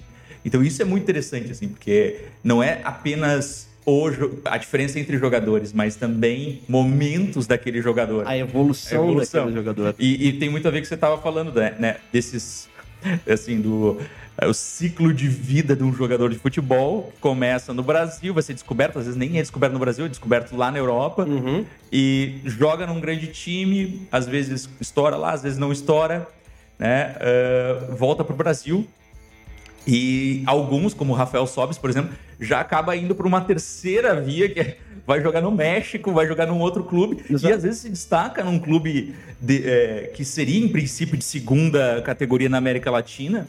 né? e é interessante o mercado dos Estados Unidos também, como tem, como tem recebido esse jogador pré-aposentadoria, né? Para garantir uma estabilidade de vida e tal. O próprio Kaká, é, o, o, o, o próprio Beckham, que acabou construindo também um, um legado do futebol, do soccer, né, americano. É, isso vem não só de hoje, né? Eu gostaria até que tu falasse um pouco a tua opinião pessoal sobre o Pelé, né? Porque ele que começa isso, ele foi muito instrumento da, da ditadura militar, né, brasileira. Ah, sim, sim. Ah, e como ele hoje, eu acho que ele é uma pessoa muito subjulgada do que ele poderia ser, né? Pelo futebol, pelo que ele fez pro Brasil. Ah, e ele que começa, né? De certa forma, a dar o pontapé do soccer, do, da MLS. Ele que planta esse embrião que depois, nos anos 2000, vai acabando tendo estouro. E tendo que essa é a jogada de marketing da MLS para se consolidar, né? Trazer jogadores renomados internacionalmente, principalmente ali no final dos anos 2010, no começo ali desses dos anos 2020 agora, ah, com o Henrique, o Beckham. Claro. Ah, e agora que eu acredito que eles já se estabeleceram, né? Ah, aí sim trazer jovens emergentes da América do Sul, da Europa, para sim se consolidar então com uma liga que não é só retiro de verão, que não é só para os jogadores irem se aposentar. Né? É, no caso do Pelé, quando ele vai para os Estados Unidos, ele era o jogador mais famoso do mundo, já em fim de carreira, claro, mas ele era, ele era o Pelé que todo mundo conhecia, o melhor do mundo. E a gente sempre lembra do Pelé, mas ah, quando é criada a primeira liga de futebol nos Estados Unidos, não foi só o Pelé. O Beckenbauer também foi jogar, o George Best, que foi um, um dos jogadores, maiores jogadores nunca disputar uma Copa do Mundo, porque teve os ares de nascer norte-irlandês, também foi jogar lá. Então, o Carlos Alberto, ah, lateral brasileiro, vários outros atletas também foram, mas o Pelé era o carro-chefe. Ah, E, digamos assim, e, o, e ele quis tentar fazer o soccer, né, como falavam, pegar lá. Sobre a questão do, do Pelé ter sido instrumento do regime militar, é uma coisa complicada também a gente tem que entender, porque, na verdade, ele, ele, ele não foi um, digamos, ele foi um instrumento, exatamente, não, algo- não consciente assim, eu quero defender uma ditadura. Não, ele queria defender o país dele. Ele, ele, ó, ele foi ah, o principal jogador de seleção brasileira em 58, em 62, 66 e 70. Ou seja, ele passou pelo período democrático, no auge do, do, do, do milagre brasileiro do JK, depois naquela transição de 62, não sabe bem, ah, teve toda aquela bagunça lá de Jânio Quadros, Jango, 66 já em regime ditatorial, em 70 no auge da ditadura. Mas pro, pro Pelé era sempre a mesma coisa. É o mesmo Brasil e a mesma camiseta que eu vou usar e que eu vou defender o meu país. Ele não tinha consciência de classe, não era não, não dá para comparar o Pelé com Sócrates, por exemplo, que era outro craque, mas tinha uma outra cabeça, uma outra visão de mundo, uma visão sobre política mesmo, né? Então o Pelé ele foi um instrumento como qualquer atleta, geralmente um instrumento. Não é, não dá para comparar, por exemplo, com o Muhammad Ali, que foi o maior, ah, digamos, atleta da sua modalidade e que tinha uma consciência social e política de quem ele era, do que ele representava. O Pelé ele foi simplesmente o maior jogador de futebol, mas que ele não tinha uma consciência, talvez, política do que, que os atos ele representavam. Mas é, tinha, mas era uma política assim, não, não, digamos assim, tão claramente ideológica, por exemplo. Quando ele faz o milésimo gol, ele diz que temos que pensar nas crianças. Quando ele recebe uma homenagem dos Estados Unidos, quando era jogador da MLS, ele- da- antes da MLS, da, da Liga Norte-Americana, a mensagem do Pelé foi love, ele falou amor três vezes. Love, love, love. Caetano até fez uma música, Pelé disse love, love, love. Então Pelé ele não tinha essa instrumentalização crítica sobre Fez uma, uma bela música também, né? Do ABC. Ah, que é Toda clássico criança do tem Pelé. que ler e escrever. Clássico do. Pelé. Exatamente. Então, Coisas muito. coisas muito aleatórias. Mas é muito interessante, por exemplo, porque agora, ah, assim, eu falo a partir de 98, quando foi lançado o primeiro jogo da FIFA, né? Sim, sim. A gente vê que muito da popularização do soccer para essa nova geração vem do videogame. Eu ia dizer A exatamente isso. gurizada sabe jogar o videogame FIFA. Mas a galera não tem bola de futebol em casa. A galera tem a bola do, do futebol americano, né? Porque Sim. Uhum. é muito mais da cultura norte-americana, o futebol americano. E a FIFA vem com os dois pés na porta e fala: Não, calma aí. No, é, no caso dos Estados Unidos, tem duas coisas interessantes. Em primeiro lugar, ah, no- na cultura estadunidense, quem é que leva o, o menino para jogar bola, fazer esporte? É o pai, né? Tem, let's play some football, let's play some basketball. Ou Nunca é a bola de beisebol, Bola né? de beisebol, exato. Mas daí nos Estados Unidos tu cria um fenômeno, até a categoria das soccer moms, Uhum. que são as mães que levam as crianças, os meninos e as meninas pra jogar bola. O futebol entre as mulheres é popularíssimo nos Estados Unidos. Sim, com É certeza. muito mais do que entre, entre os homens. Li- Tanto que a Liga Feminina de Futebol dos Estados Unidos é a melhor do mundo, né? Pois é, não, e a seleção norte-americana é, é fenomenal. E, mas o interessante, um dado que tu trouxe, que eu, eu li hoje, inclusive, que ah, de dois, três anos atrás, uma pesquisa que mostra que 65% de quem segue a MLS segue pelo FIFA. O conhece a MLS, entra em contato com os times da MLS pelo FIFA. Porque isso é uma coisa das gerações mais jovens, pessoal de, sei lá, 20 anos ou menos, ah, o contato deles com o futebol é menos de chutar uma bola na rua e mais de apertar um, sei lá, um X, um R1X ah, da vida num joguinho. É mais tu fazer a simulação Sim. do que o jogo real. E isso contribui muito, por exemplo, agora com a, com a FIFA Ultimate Team, daquilo Uhum. de tu sacralizar um jogador. Exatamente. De tu, tu- os jogadores de futebol ser pros meninos ou, ou pras meninas que nem um ídolo de K-pop é, por exemplo, sabe? De tu ter um ídolo. Essa cultura de ídolo parece que tá muito voltando agora. Exato. E antes, por exemplo, pra tu ir ver um teu ídolo, tinha que ir no estádio. Sim. Um estádio que tinha uma lotação ainda muito maior. Tu vê um Maracanã no auge nos anos 60, 70, assim, os caras apinhados vendo o jogo aqui, ó. Com o campo aqui batendo na altura do teu queixo, teu nariz, pra tu poder ver um Zico, pra tu poder ver um, sei lá, um Falcão, uma coisa do gênero. Agora não. Agora tu pode controlar o Zico. Tu Tu pode fazer o poder, Zico bater é, tu poder jogar com o teu jogador favorito numa Exato. simulação em alta definição, em. Não, e, e olha que doideira, que eu quero to- um- tocar um outro ponto. Ness- nessa última edição do FIFA, que vai ser a última edição do FIFA da EA Sports, Uhum. além dos times, tu, tu criou um time de jogadores ficcionais de uma série de TV que foi super popular, que é Ted Lasso. A série Ted Lasso, que foi lançada pela plataforma da Apple, né, pela Apple TV, é um, um, uh, baseado numa série de, de comerciais que o Jason Sudeikis fez que, é, que era para transmissão da Premier League na TV norte-americana, ele criou o personagem Ted Lasso, que é um treinador de futebol estadunidense, futebol americano, que vai treinar um time da Premier League, da premi- principal liga ah, do mundo, a liga inglesa. E é uma série muito boa, tem duas temporadas, fez um baita sucesso tanto entre o público de futebol quanto fora. E o que, que a FIFA fez?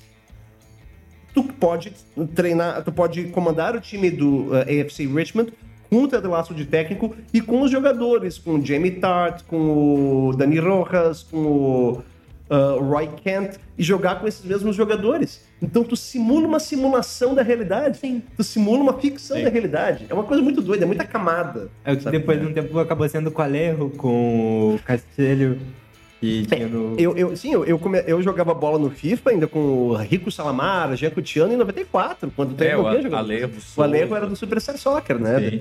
Daí depois, eh, meados dos anos 90, início dos anos 2000, tu começa, não, agora eu tô jogando com o Ronaldo, agora eu consigo jogar com aquele cara No FIFA, né? no FIFA. FIFA. E daí tu começa a ter, poxa, tu começa a ter, o cara tem a cara dele. Isso, isso é, é um- é um divisor de água, gente. Tu joga não com a, tem só o nome do Ronaldo e tem uma cara quadrada, não. Tu joga com um cara que tu chega perto, a câmera, tu vê, meu Deus do céu, é o Ronaldo, olha os dentes dele, cara. É, a gente ia ter até o momento, não sei se vai dar tempo, né, de experimentar alguns joguinhos retrô pra jogar. É, se não for na gravação de hoje, a gente vai ter outro dia, Ah, talvez. me convidem de em novo, eventos da Copa, a gente faça as simulações dos jogos. Boa. E uma questão interessante, né? A gente teve que fazer algumas pesquisas para ver justamente essa evolução dos, dos games, né, no eFootball. E do eFootball em termos genéricos, né? Não Sim, o sim. nome próprio que agora a, a Konami adotou para o seu próprio jogo. Mas assim, é, é interessante como é, nessa transição né, da, da, da última é, geração de jogos que a- o Super Nintendo conseguiu produzir e aquele Mega Drive que era um Mega Drive de 32 bits, né? Ele já já estava um pouco avançado. É, para a geração do, do PlayStation 1, Sega Saturn e tal, é, é interessante o quanto isso a gente talvez não consiga comentar nesse próximo vídeo, mas é, é, com observação assim, é interessante quanto que teve que se regredir em termos de qualidade gráfica, né? O próprio PlayStation e o Sega Saturn, porque eles estavam é, modelando muito mais personagens do que o, o, o Nintendo estava fazendo. Claro. né? Então, em termos de beleza, assim, às vezes até o FIFA 98 ou o. International Superstar Soccer é mais bonitinho do que um FIFA ah, 98 no PlayStation 1. Uhum. Ou um FIFA 2000 no PlayStation 1. Porque eles era uma outra lógica de, de concepção e modelagem de personagem, só que incluía o quê? Incluía mais elementos, né? E aí necessidade de processamento. Mas incluía rosto, incluía mudança, é, diferença de cor de pele, Claro. etnia. Exato. E, e cada personagem era um ator, né? Um personagem dentro daquele sistema. Tem joguinhos anteriores, 94, 95, que você tá correndo atrás da bola, controlando um jogador e o outro tá fazendo a mesma coisa em cima, assim. Principalmente na parte da defesa. Você tá indo atrás da bola, tá todos os outros indo. Parecia que é aquele futebol de colégio, que é todo mundo junto. Exato, exato. E, então é interessante como eh, houve uma maior complexidade nesse processo, mas também é um custo que foi, foi pago ao, ao longo dos anos, né? Então, assim, você vai produzindo mais eh, fatores mais fidedignos em relação ao jogo e é uma aposta. É, e- é porque essa ideia, uh, hoje em dia o futebol nos jogos eletrônicos, a ideia é simulação. Tu quer uma simulação mais próxima possível da realidade.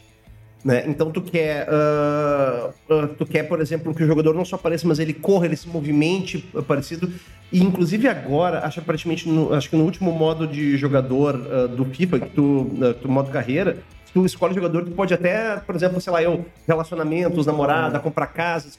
eh, Ou, ou seja, Nível de estresse. Vira- Exato, virou um The Sims, assim, tu, tu- é, um, é um- é um, é um FIFA com The Sims. É uma coisa muito doida, porque tá realmente uh, tá simulando a realidade em diversos aspectos, não só no campo, porque antes tinha o controle do campo. Agora não, agora daqui a pouco vai estar dizendo, não, não, a tua nutrição tá errada, daí tu não vai poder render em campo. Tu, tu tem tecnologia para simular até isso. Teve convulsão antes da final da Por Copa. exemplo, não pode jogar. Então, hoje, eu acho que a gurizada que tá, que tá jogando, ela quer cada vez mais uma simulação do real. E se tu pega outras plataformas de jogos, isso que a FIFA também tá um dos motivos pelos quais eles romperam com a EA, que eles queriam investir em mais coisas. Tu pega essas plataformas como Minecraft, Roblox, tu pode criar um mundo. Agora, tu já tem no FIFA, por exemplo, tu pode criar teu próprio estádio. Tu assume um time no teu modo carreira, eu quero ser o técnico. Ah, não, mas eu quero construir o estádio do zero. Quero eu montar essa aqui uma casa tudo bonitinho. Daí tu pode construir um time do zero mesmo, com, e não uma coisa tosca, assim, sabe? Mas com um brasão decente, com uma arquibancada que realmente é, é- é uma simulação do real. Então, se tu criar isso também para o jogador, para a gurizada que quer realmente fazer um mundo virtual o mais próximo do real, pá, e tu abre gigantescas possibilidades. É, eu acho que o bom disso aí foi a possibilidade de edição no. acho- Acredito no PlayStation 1, no PlayStation 2, que foi quando tu podia criar o teu próprio jogador, tu podia se editar e tu tá Sim, lá. sim. Sim, Porque o jogo é voltado para, querendo ou não, no começo, né? Foi voltado mais lúdico, mais pra criança. Claro, exato. Então, tipo, a criança tá lá jogando com o ídolo dela, pô, sensacional, né? E isso foi, as crianças acabaram crescendo e muitas delas não tiveram a oportunidade de se tornar efetivamente um jogador. E aí, tipo, acredito que, de certa forma, ah, o sistema de recompensa de, ah, eu não sou tão bom jogando fisicamente, presencialmente futebol, mas, pô, no videogame eu sou sensacional. Tu botava o marcando, 99 ali, tinha campeonatinho doméstico que tu não permitia os Exato. jogadores. Não, é, não pode jogador editado. E, Editado. e olha que interessante, no álbum da Copa, na, na, na, ah, na primeira página, no caso, no, no verso da capa, tu tem a possibilidade de fazer uma figurinha da própria pessoa. E eu vi. Jogaram, não sei se foi no Instagram, tá um videozinho de um pai e de uma mãe que fez, um, fez uma figurinha do filho, o guri emocionado e tal. Então, Agora essa- tem, o atual tem Ah, a o primeira tem- figurinha do, do álbum, Isso, que é ali entra no app ali. Isso. Pô, e é aquela coisa, porque é justamente isso. ah, pra- ah, quase toda criança que quis uma vez ser jogador de futebol, tu não, não vai, estatisticamente falando, tu não vai virar. Mas tu consegue simular isso. Seja por tu fazer um personagem no joguinho, seja por tu fazer um avatar numa figurinha, pô, tá, tu consegue divertir nisso. E se tu consegue fazer essa simulação mais fidedigna possível em relação à realidade, pô, é um é uma- é um win-win situation, né? É, ela já era sendo fei- muito feito com crossover de jogos, né? Isso. Tipo, o que mais tinha no YouTube era ah, modo carreira jogador, mas aí tu pega cortes do jogo no FIFA, aí tu pega e corta pro jogador no GTA, simulando a ida ao estádio, aí tu pega e, e faz diversos cortes com muitos jogos que Sim. sim tinha essa simulação mesmo. É, o GTA permite isso. O GTA tem até, Ah, por exemplo, GTA pessoas o- num caminhão, assim. É, ainda mais com a, com a versão em primeira pessoa. né? Isso. Aí Se acaba- tiver uma briga no estádio, o GTA pode simular O GTA bem. pode simular também, exato. Pois é, o, o movimento que a gente mais vê agora nos games é esse de self-insert, de tu estar dentro do jogo e tu Isso. estar vivendo o jogo, né?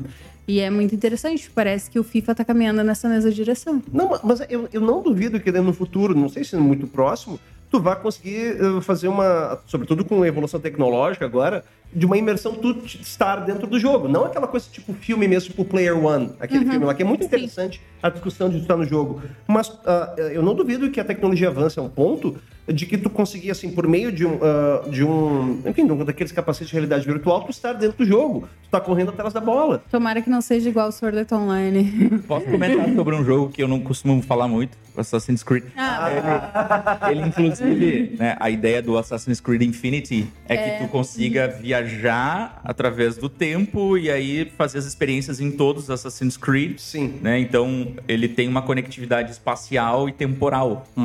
É a ideia de construir um metaverso que, que seja uma dimensão é, mutável em termos espaciais.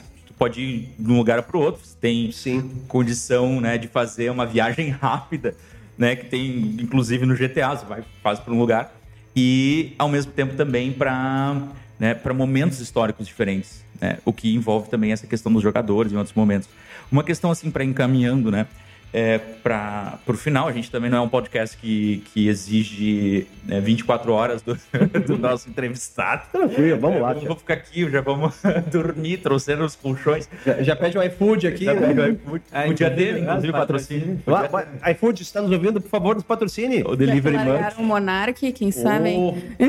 Ah, não, não, Monarca. Ah, Gulo- Gulosão ou Expresso Oh. Cheeseburger, né? Até mesmo o Bar Oliveira, né? Ó, Oliveira podia nos patrocinar. Não podia falar, porque daí era a nossa moeda de troca. É, aí perdemos, perdemos Agora já fizemos. Olha, agora a gente já fez o merchan, estamos devendo aí, entrar em contato comigo. Só nossos fãs vão ali no Bar Oliveira e peçam ao patrocínio. Se houver algum fã, se não for só nossa família hoje. Ah, é verdade. Então, assim, é, o caso da FIFA, né? É, Como que essa entidade ela pode ser tão paradoxal, né? De, de inclusive, o próprio legado brasileiro, né? Na FIFA, João Avelange. É. E, e como ele é, é, é, possibilitou a expansão dessa organização e o seu papel internacional, né? Tem esse seria é uma série de documentários agora na, Na Netflix, Netflix, do né? esquema da FIFA, que é muito interessante porque mostra como a FIFA produziu um sistema de cooperação sul-sul, né? Antes da ideia, da concepção da cooperação sul-sul, que é justamente tentar chamar os países ou as federações nacionais do sul, né? Defendendo até valores do sul, anti-apartheid e tudo mais. Claro. É, alguma alguma corrupção, Alguma. né, alguma corrupção ocorrendo, mas ao mesmo tempo utilizando dessa barganha como uma forma de rivalizar com, com os países do norte para ter né, participação na organização, para comandar a organização, mas por outro lado também se tornando de certa forma uma organização do norte eh, de imediato, quase depois que acende, né? É. Então é interessante, alguns autores vão colocar eu tava lendo, a gente tava pesquisando aqui também, né, pro já tinha comentado isso pro nosso podcast e, e tem um autor chamado Rieder Dietrich Uhum. e ele é um cara é, não, Dietrich não, é Dichter o nome, tá? Rieder Dichter, não sei se é assim que pronuncia. Ele tem produzido bastante sobre futebol, soccer também, diplomacy e tal. E, e ele mes- menciona assim que a FIFA é, pode ser considerada uma organização mais importante que a ONU em alguns sentidos, em alguns aspectos. Né, de que a membresia, Movimenta muito mais dinheiro, por exemplo. Né, o pertencimento às vezes é, inicia pela FIFA e depois vai ser creditado pela ONU. O que, que você acha assim desse papel como uma organização internacional que é, tem um, lastro, né, e uma experiência nessa parte de instituições assim? É, eu sempre gosto, quando eu falo do tema FIFA em aula, eu sempre deixo bem claro. Por exemplo, ah, a FIFA tem mais membros que a ONU. Claro.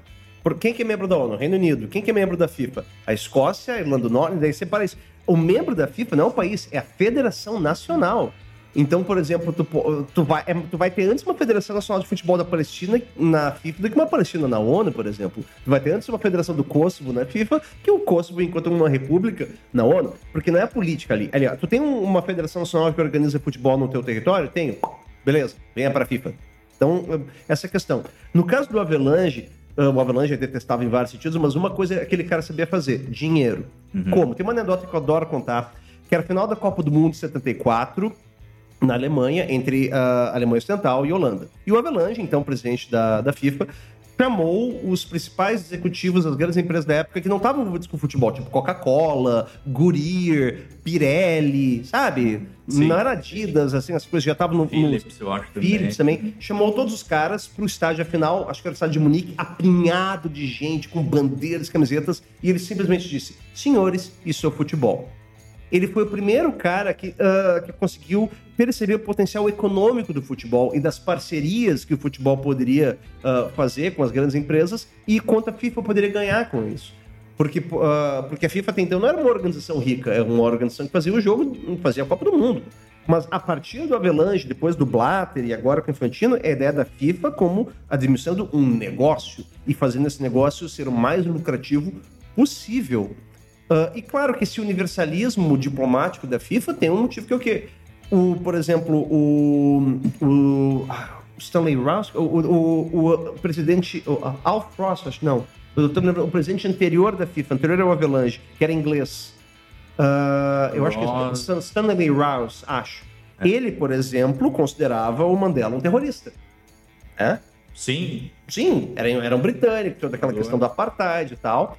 Já o Avalanche, não, não, não, não, não. A gente vai chamar a África do Sul, a gente vai chamar esses países que os outros consideram párias, isso, aquilo, a gente vai chamar todos. A gente vai fazer o futebol ser um jogo global, um jogo do povo. Por isso que eu digo, o Avalanche foi universalista e foi muito esperto nesse universalismo. Era Stanley Rose. Stanley Rouse, perfeito. Acertei de prima, depois eu errei, mas tudo bem. Ah, e nisso o Avalanche soube fazer, e soube ah, lançar as bases.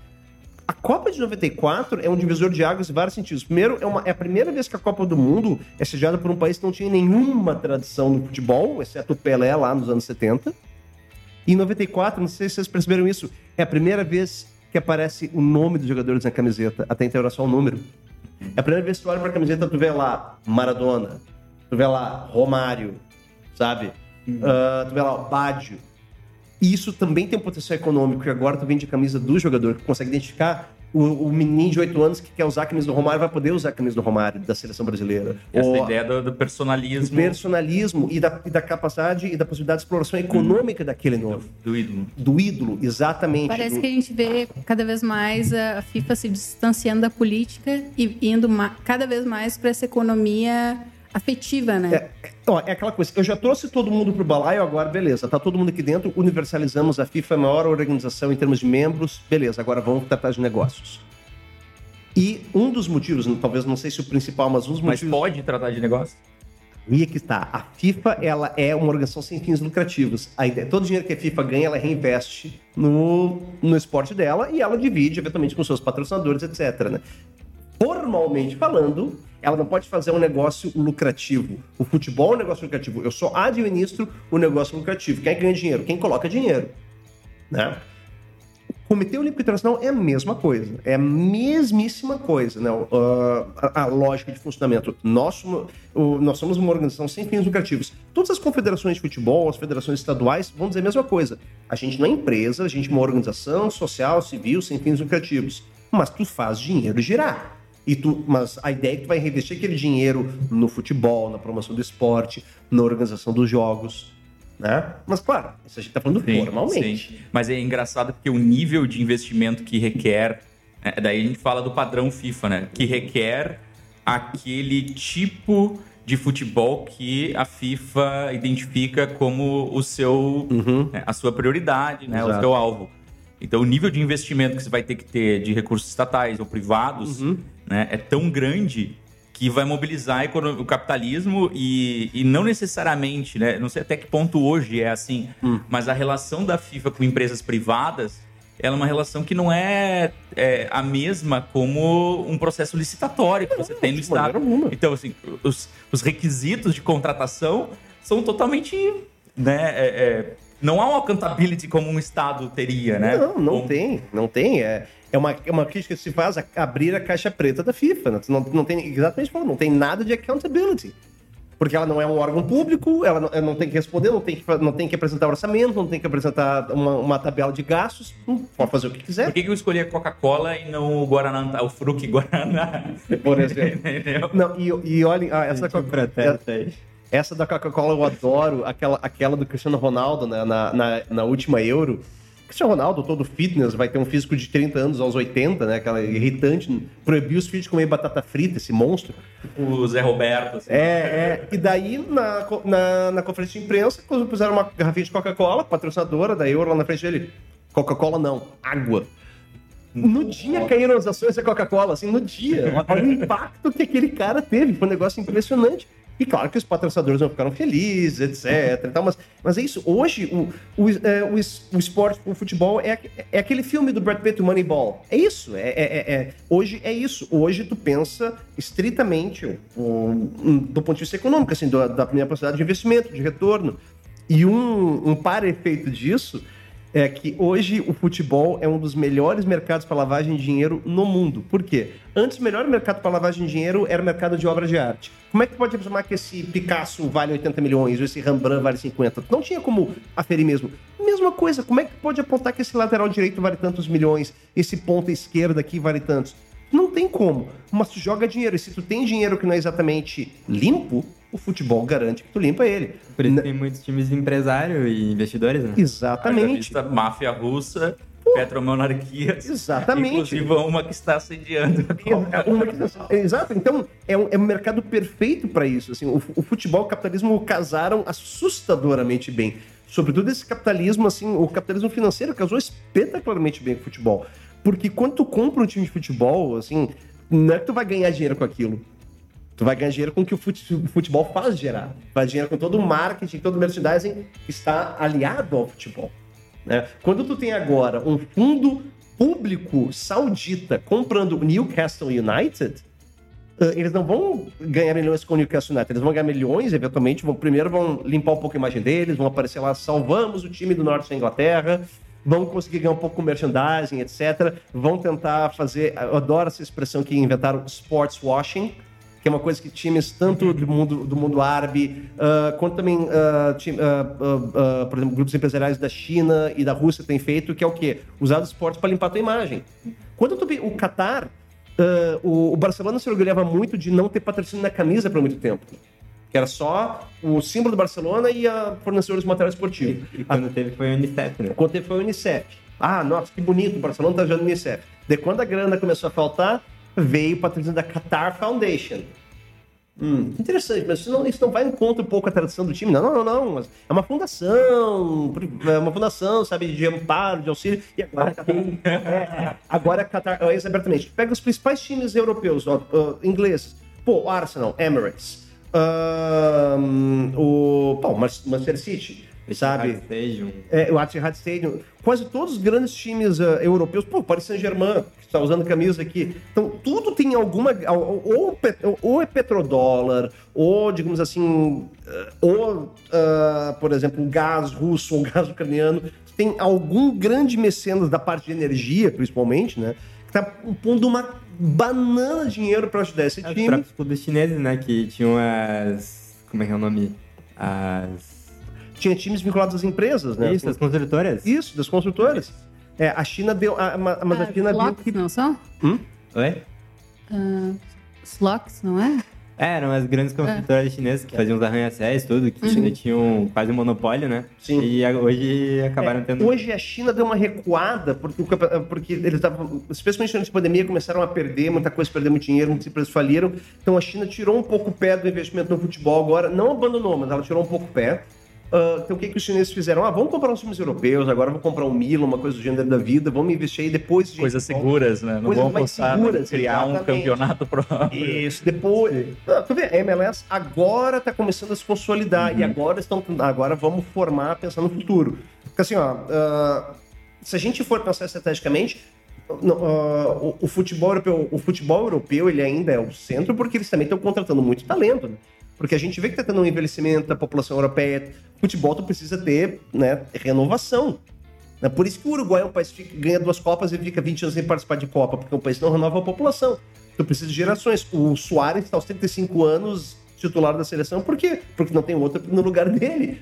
Não é um país como o Brasil que tu renova mal ou bem. A Alemanha está pensando nisso, países europeus estão pensando nisso e estão tentando assim, a gente tem que renovar o nosso contingente populacional para ter futuras gerações que consigam ainda disputar isso aqui e serem competitivos e, enfim, é, porque é, é físico.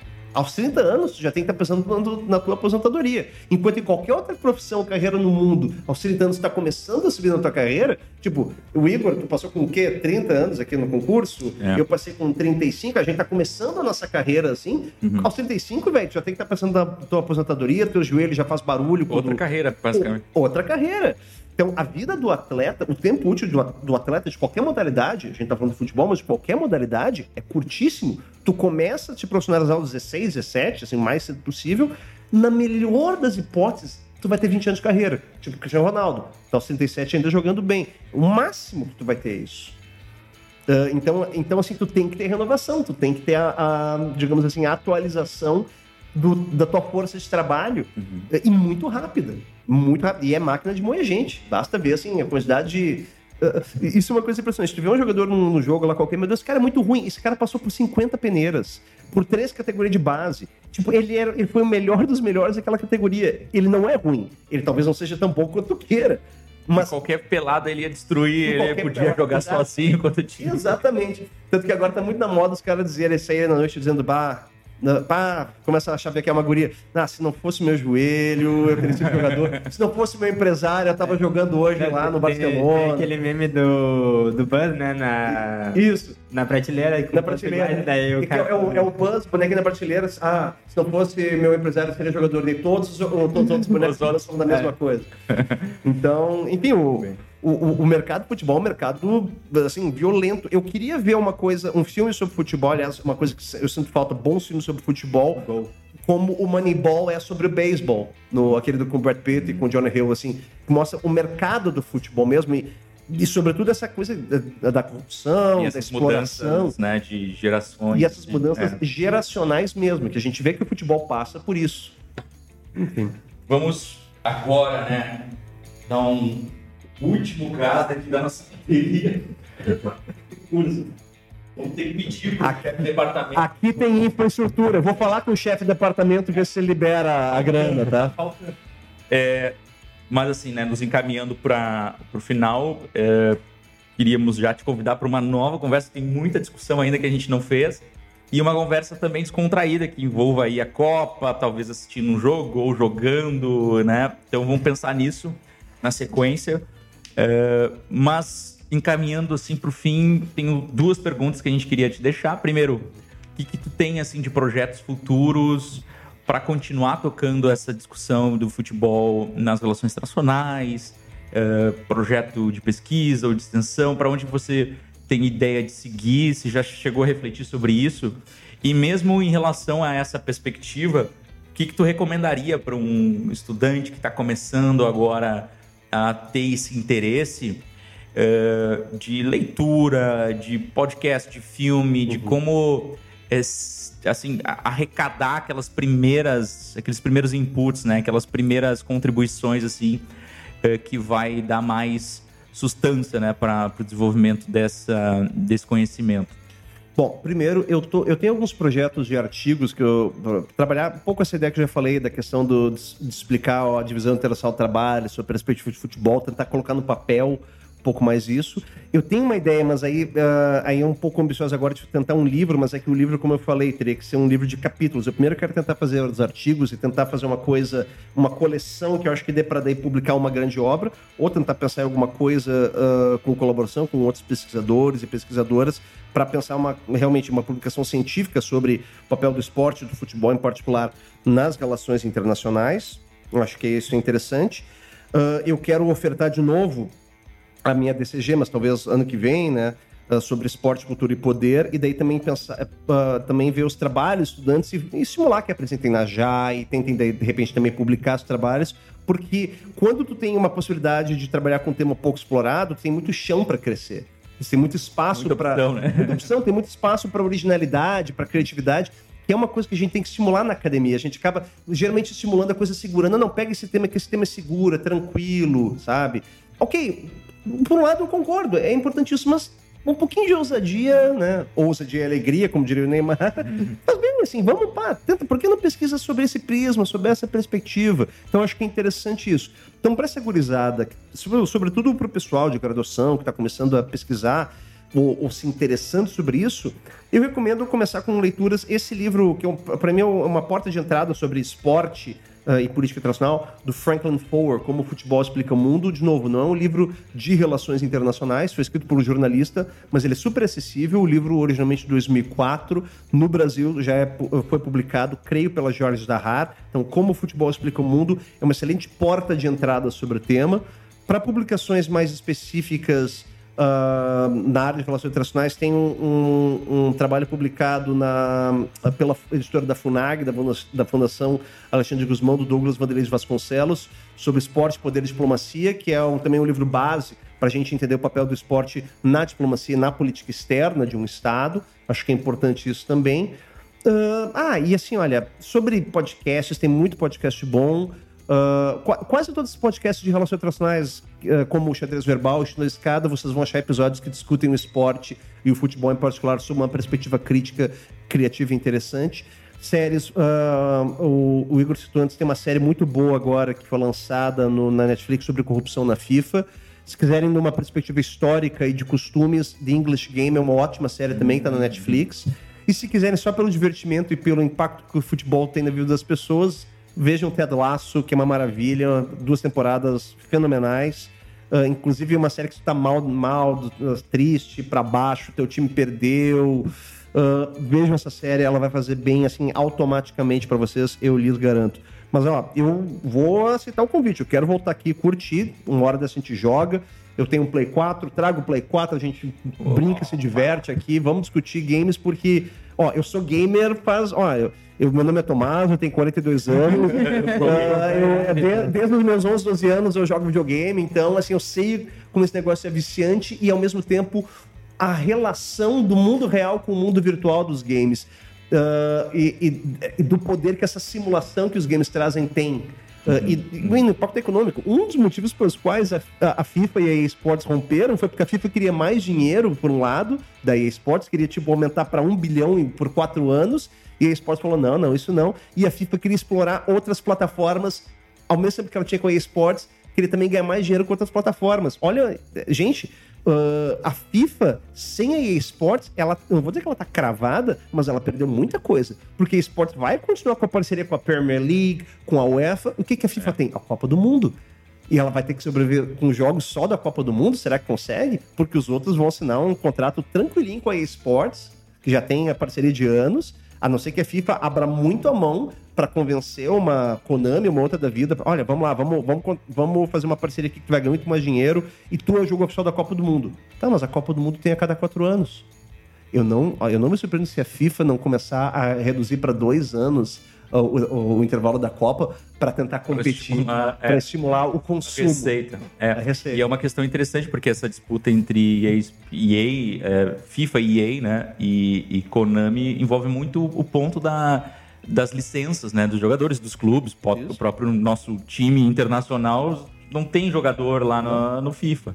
Né? Mas talvez é, saindo né, a FIFA da, é, do jogo, do EA uhum. Sports possa é, viabilizar né, uma, uma, um acesso maior Exato. dessas duas empresas, ter uma cooperação entre elas eventualmente, e aí a, a, a disponibilidade de, de, de clubes uhum. que hoje existe essa disputa e prejudica os dois jogos, assim, né? Exato. Então, você, então talvez possa ser um caminho, vamos ver o que será, né? E enquanto a gente joga e, e se diverte com esses jogos, né? Cada um tem a sua a sua qualidade e, felizmente, essa competição tem nos gerado bom divertimento ao longo do tempo. Exatamente. Então, Tomás, muito obrigado pela presença aí. Foi uma, um aprendizado, uma aula que te ouvi e também muito divertido trocar, bater esse papo aí contigo. Tenho certeza que vocês gostaram também, né? Ah, sim. Pode Depois vir. a gente fala mal dele agora. Ah, não, foi. ah, eu, como alguém que pretende seguir nessa linha de, de pesquisa, assim, eu me senti muito representado aqui. Ah, vamos trocando com... figurinha, cara. Vamos lá, é, vamos trocar ideia. Literalmente. Eu tenho um álbum ali que eu tenho que da minha filha que tem ah, que completar. Eu, eu tô fazendo o meu com ele. O do meu gurinho ainda não completou. Até, até com um app aqui das figurinhas. É, eu tô pra fechar essa semana, meu. Bah, mas olha, adorei. Gostei, gostei Pá, adorei as perguntas da Luísa, as perguntas do Douglas, do Igor. Olha, foi divertidíssimo. Acho uma baita iniciativa. E, de novo, qualquer coisa é um tema de relações internacionais. Games também é um tema de relações internacionais, galera. Com certeza. Olha, gravem isso aí, viu? Com certeza. Lembre-se, qualquer coisa é um tema de relações Tomás está internacionais. nos defendendo. Basta vocês conseguirem encontrar o viés, assim, o gancho internacional. Vocês, vocês conseguem achar o gancho internacional, é um tema de relações internacionais. Baita iniciativa, muito obrigado pelo convite. Quero retornar, hein? Valeu, Valeu. pessoal. Até a próxima. É, quem tá ouvindo no Spotify, não deixa de seguir, de dar cinco estrelinhas, né? Ou nas outras plataformas. Quem tá ouvindo via. vendo e ouvindo via YouTube, se inscreve ali no nosso canal, faz o teu comentário sobre esta lenda aqui, né? Na área de relações internacionais de Santa Maria, Rio Grande do Sul e Brasil. Tomás Santos, quem a gente teve a honra de receber aqui neste G-Talk número 6. E até a próxima. Thank you.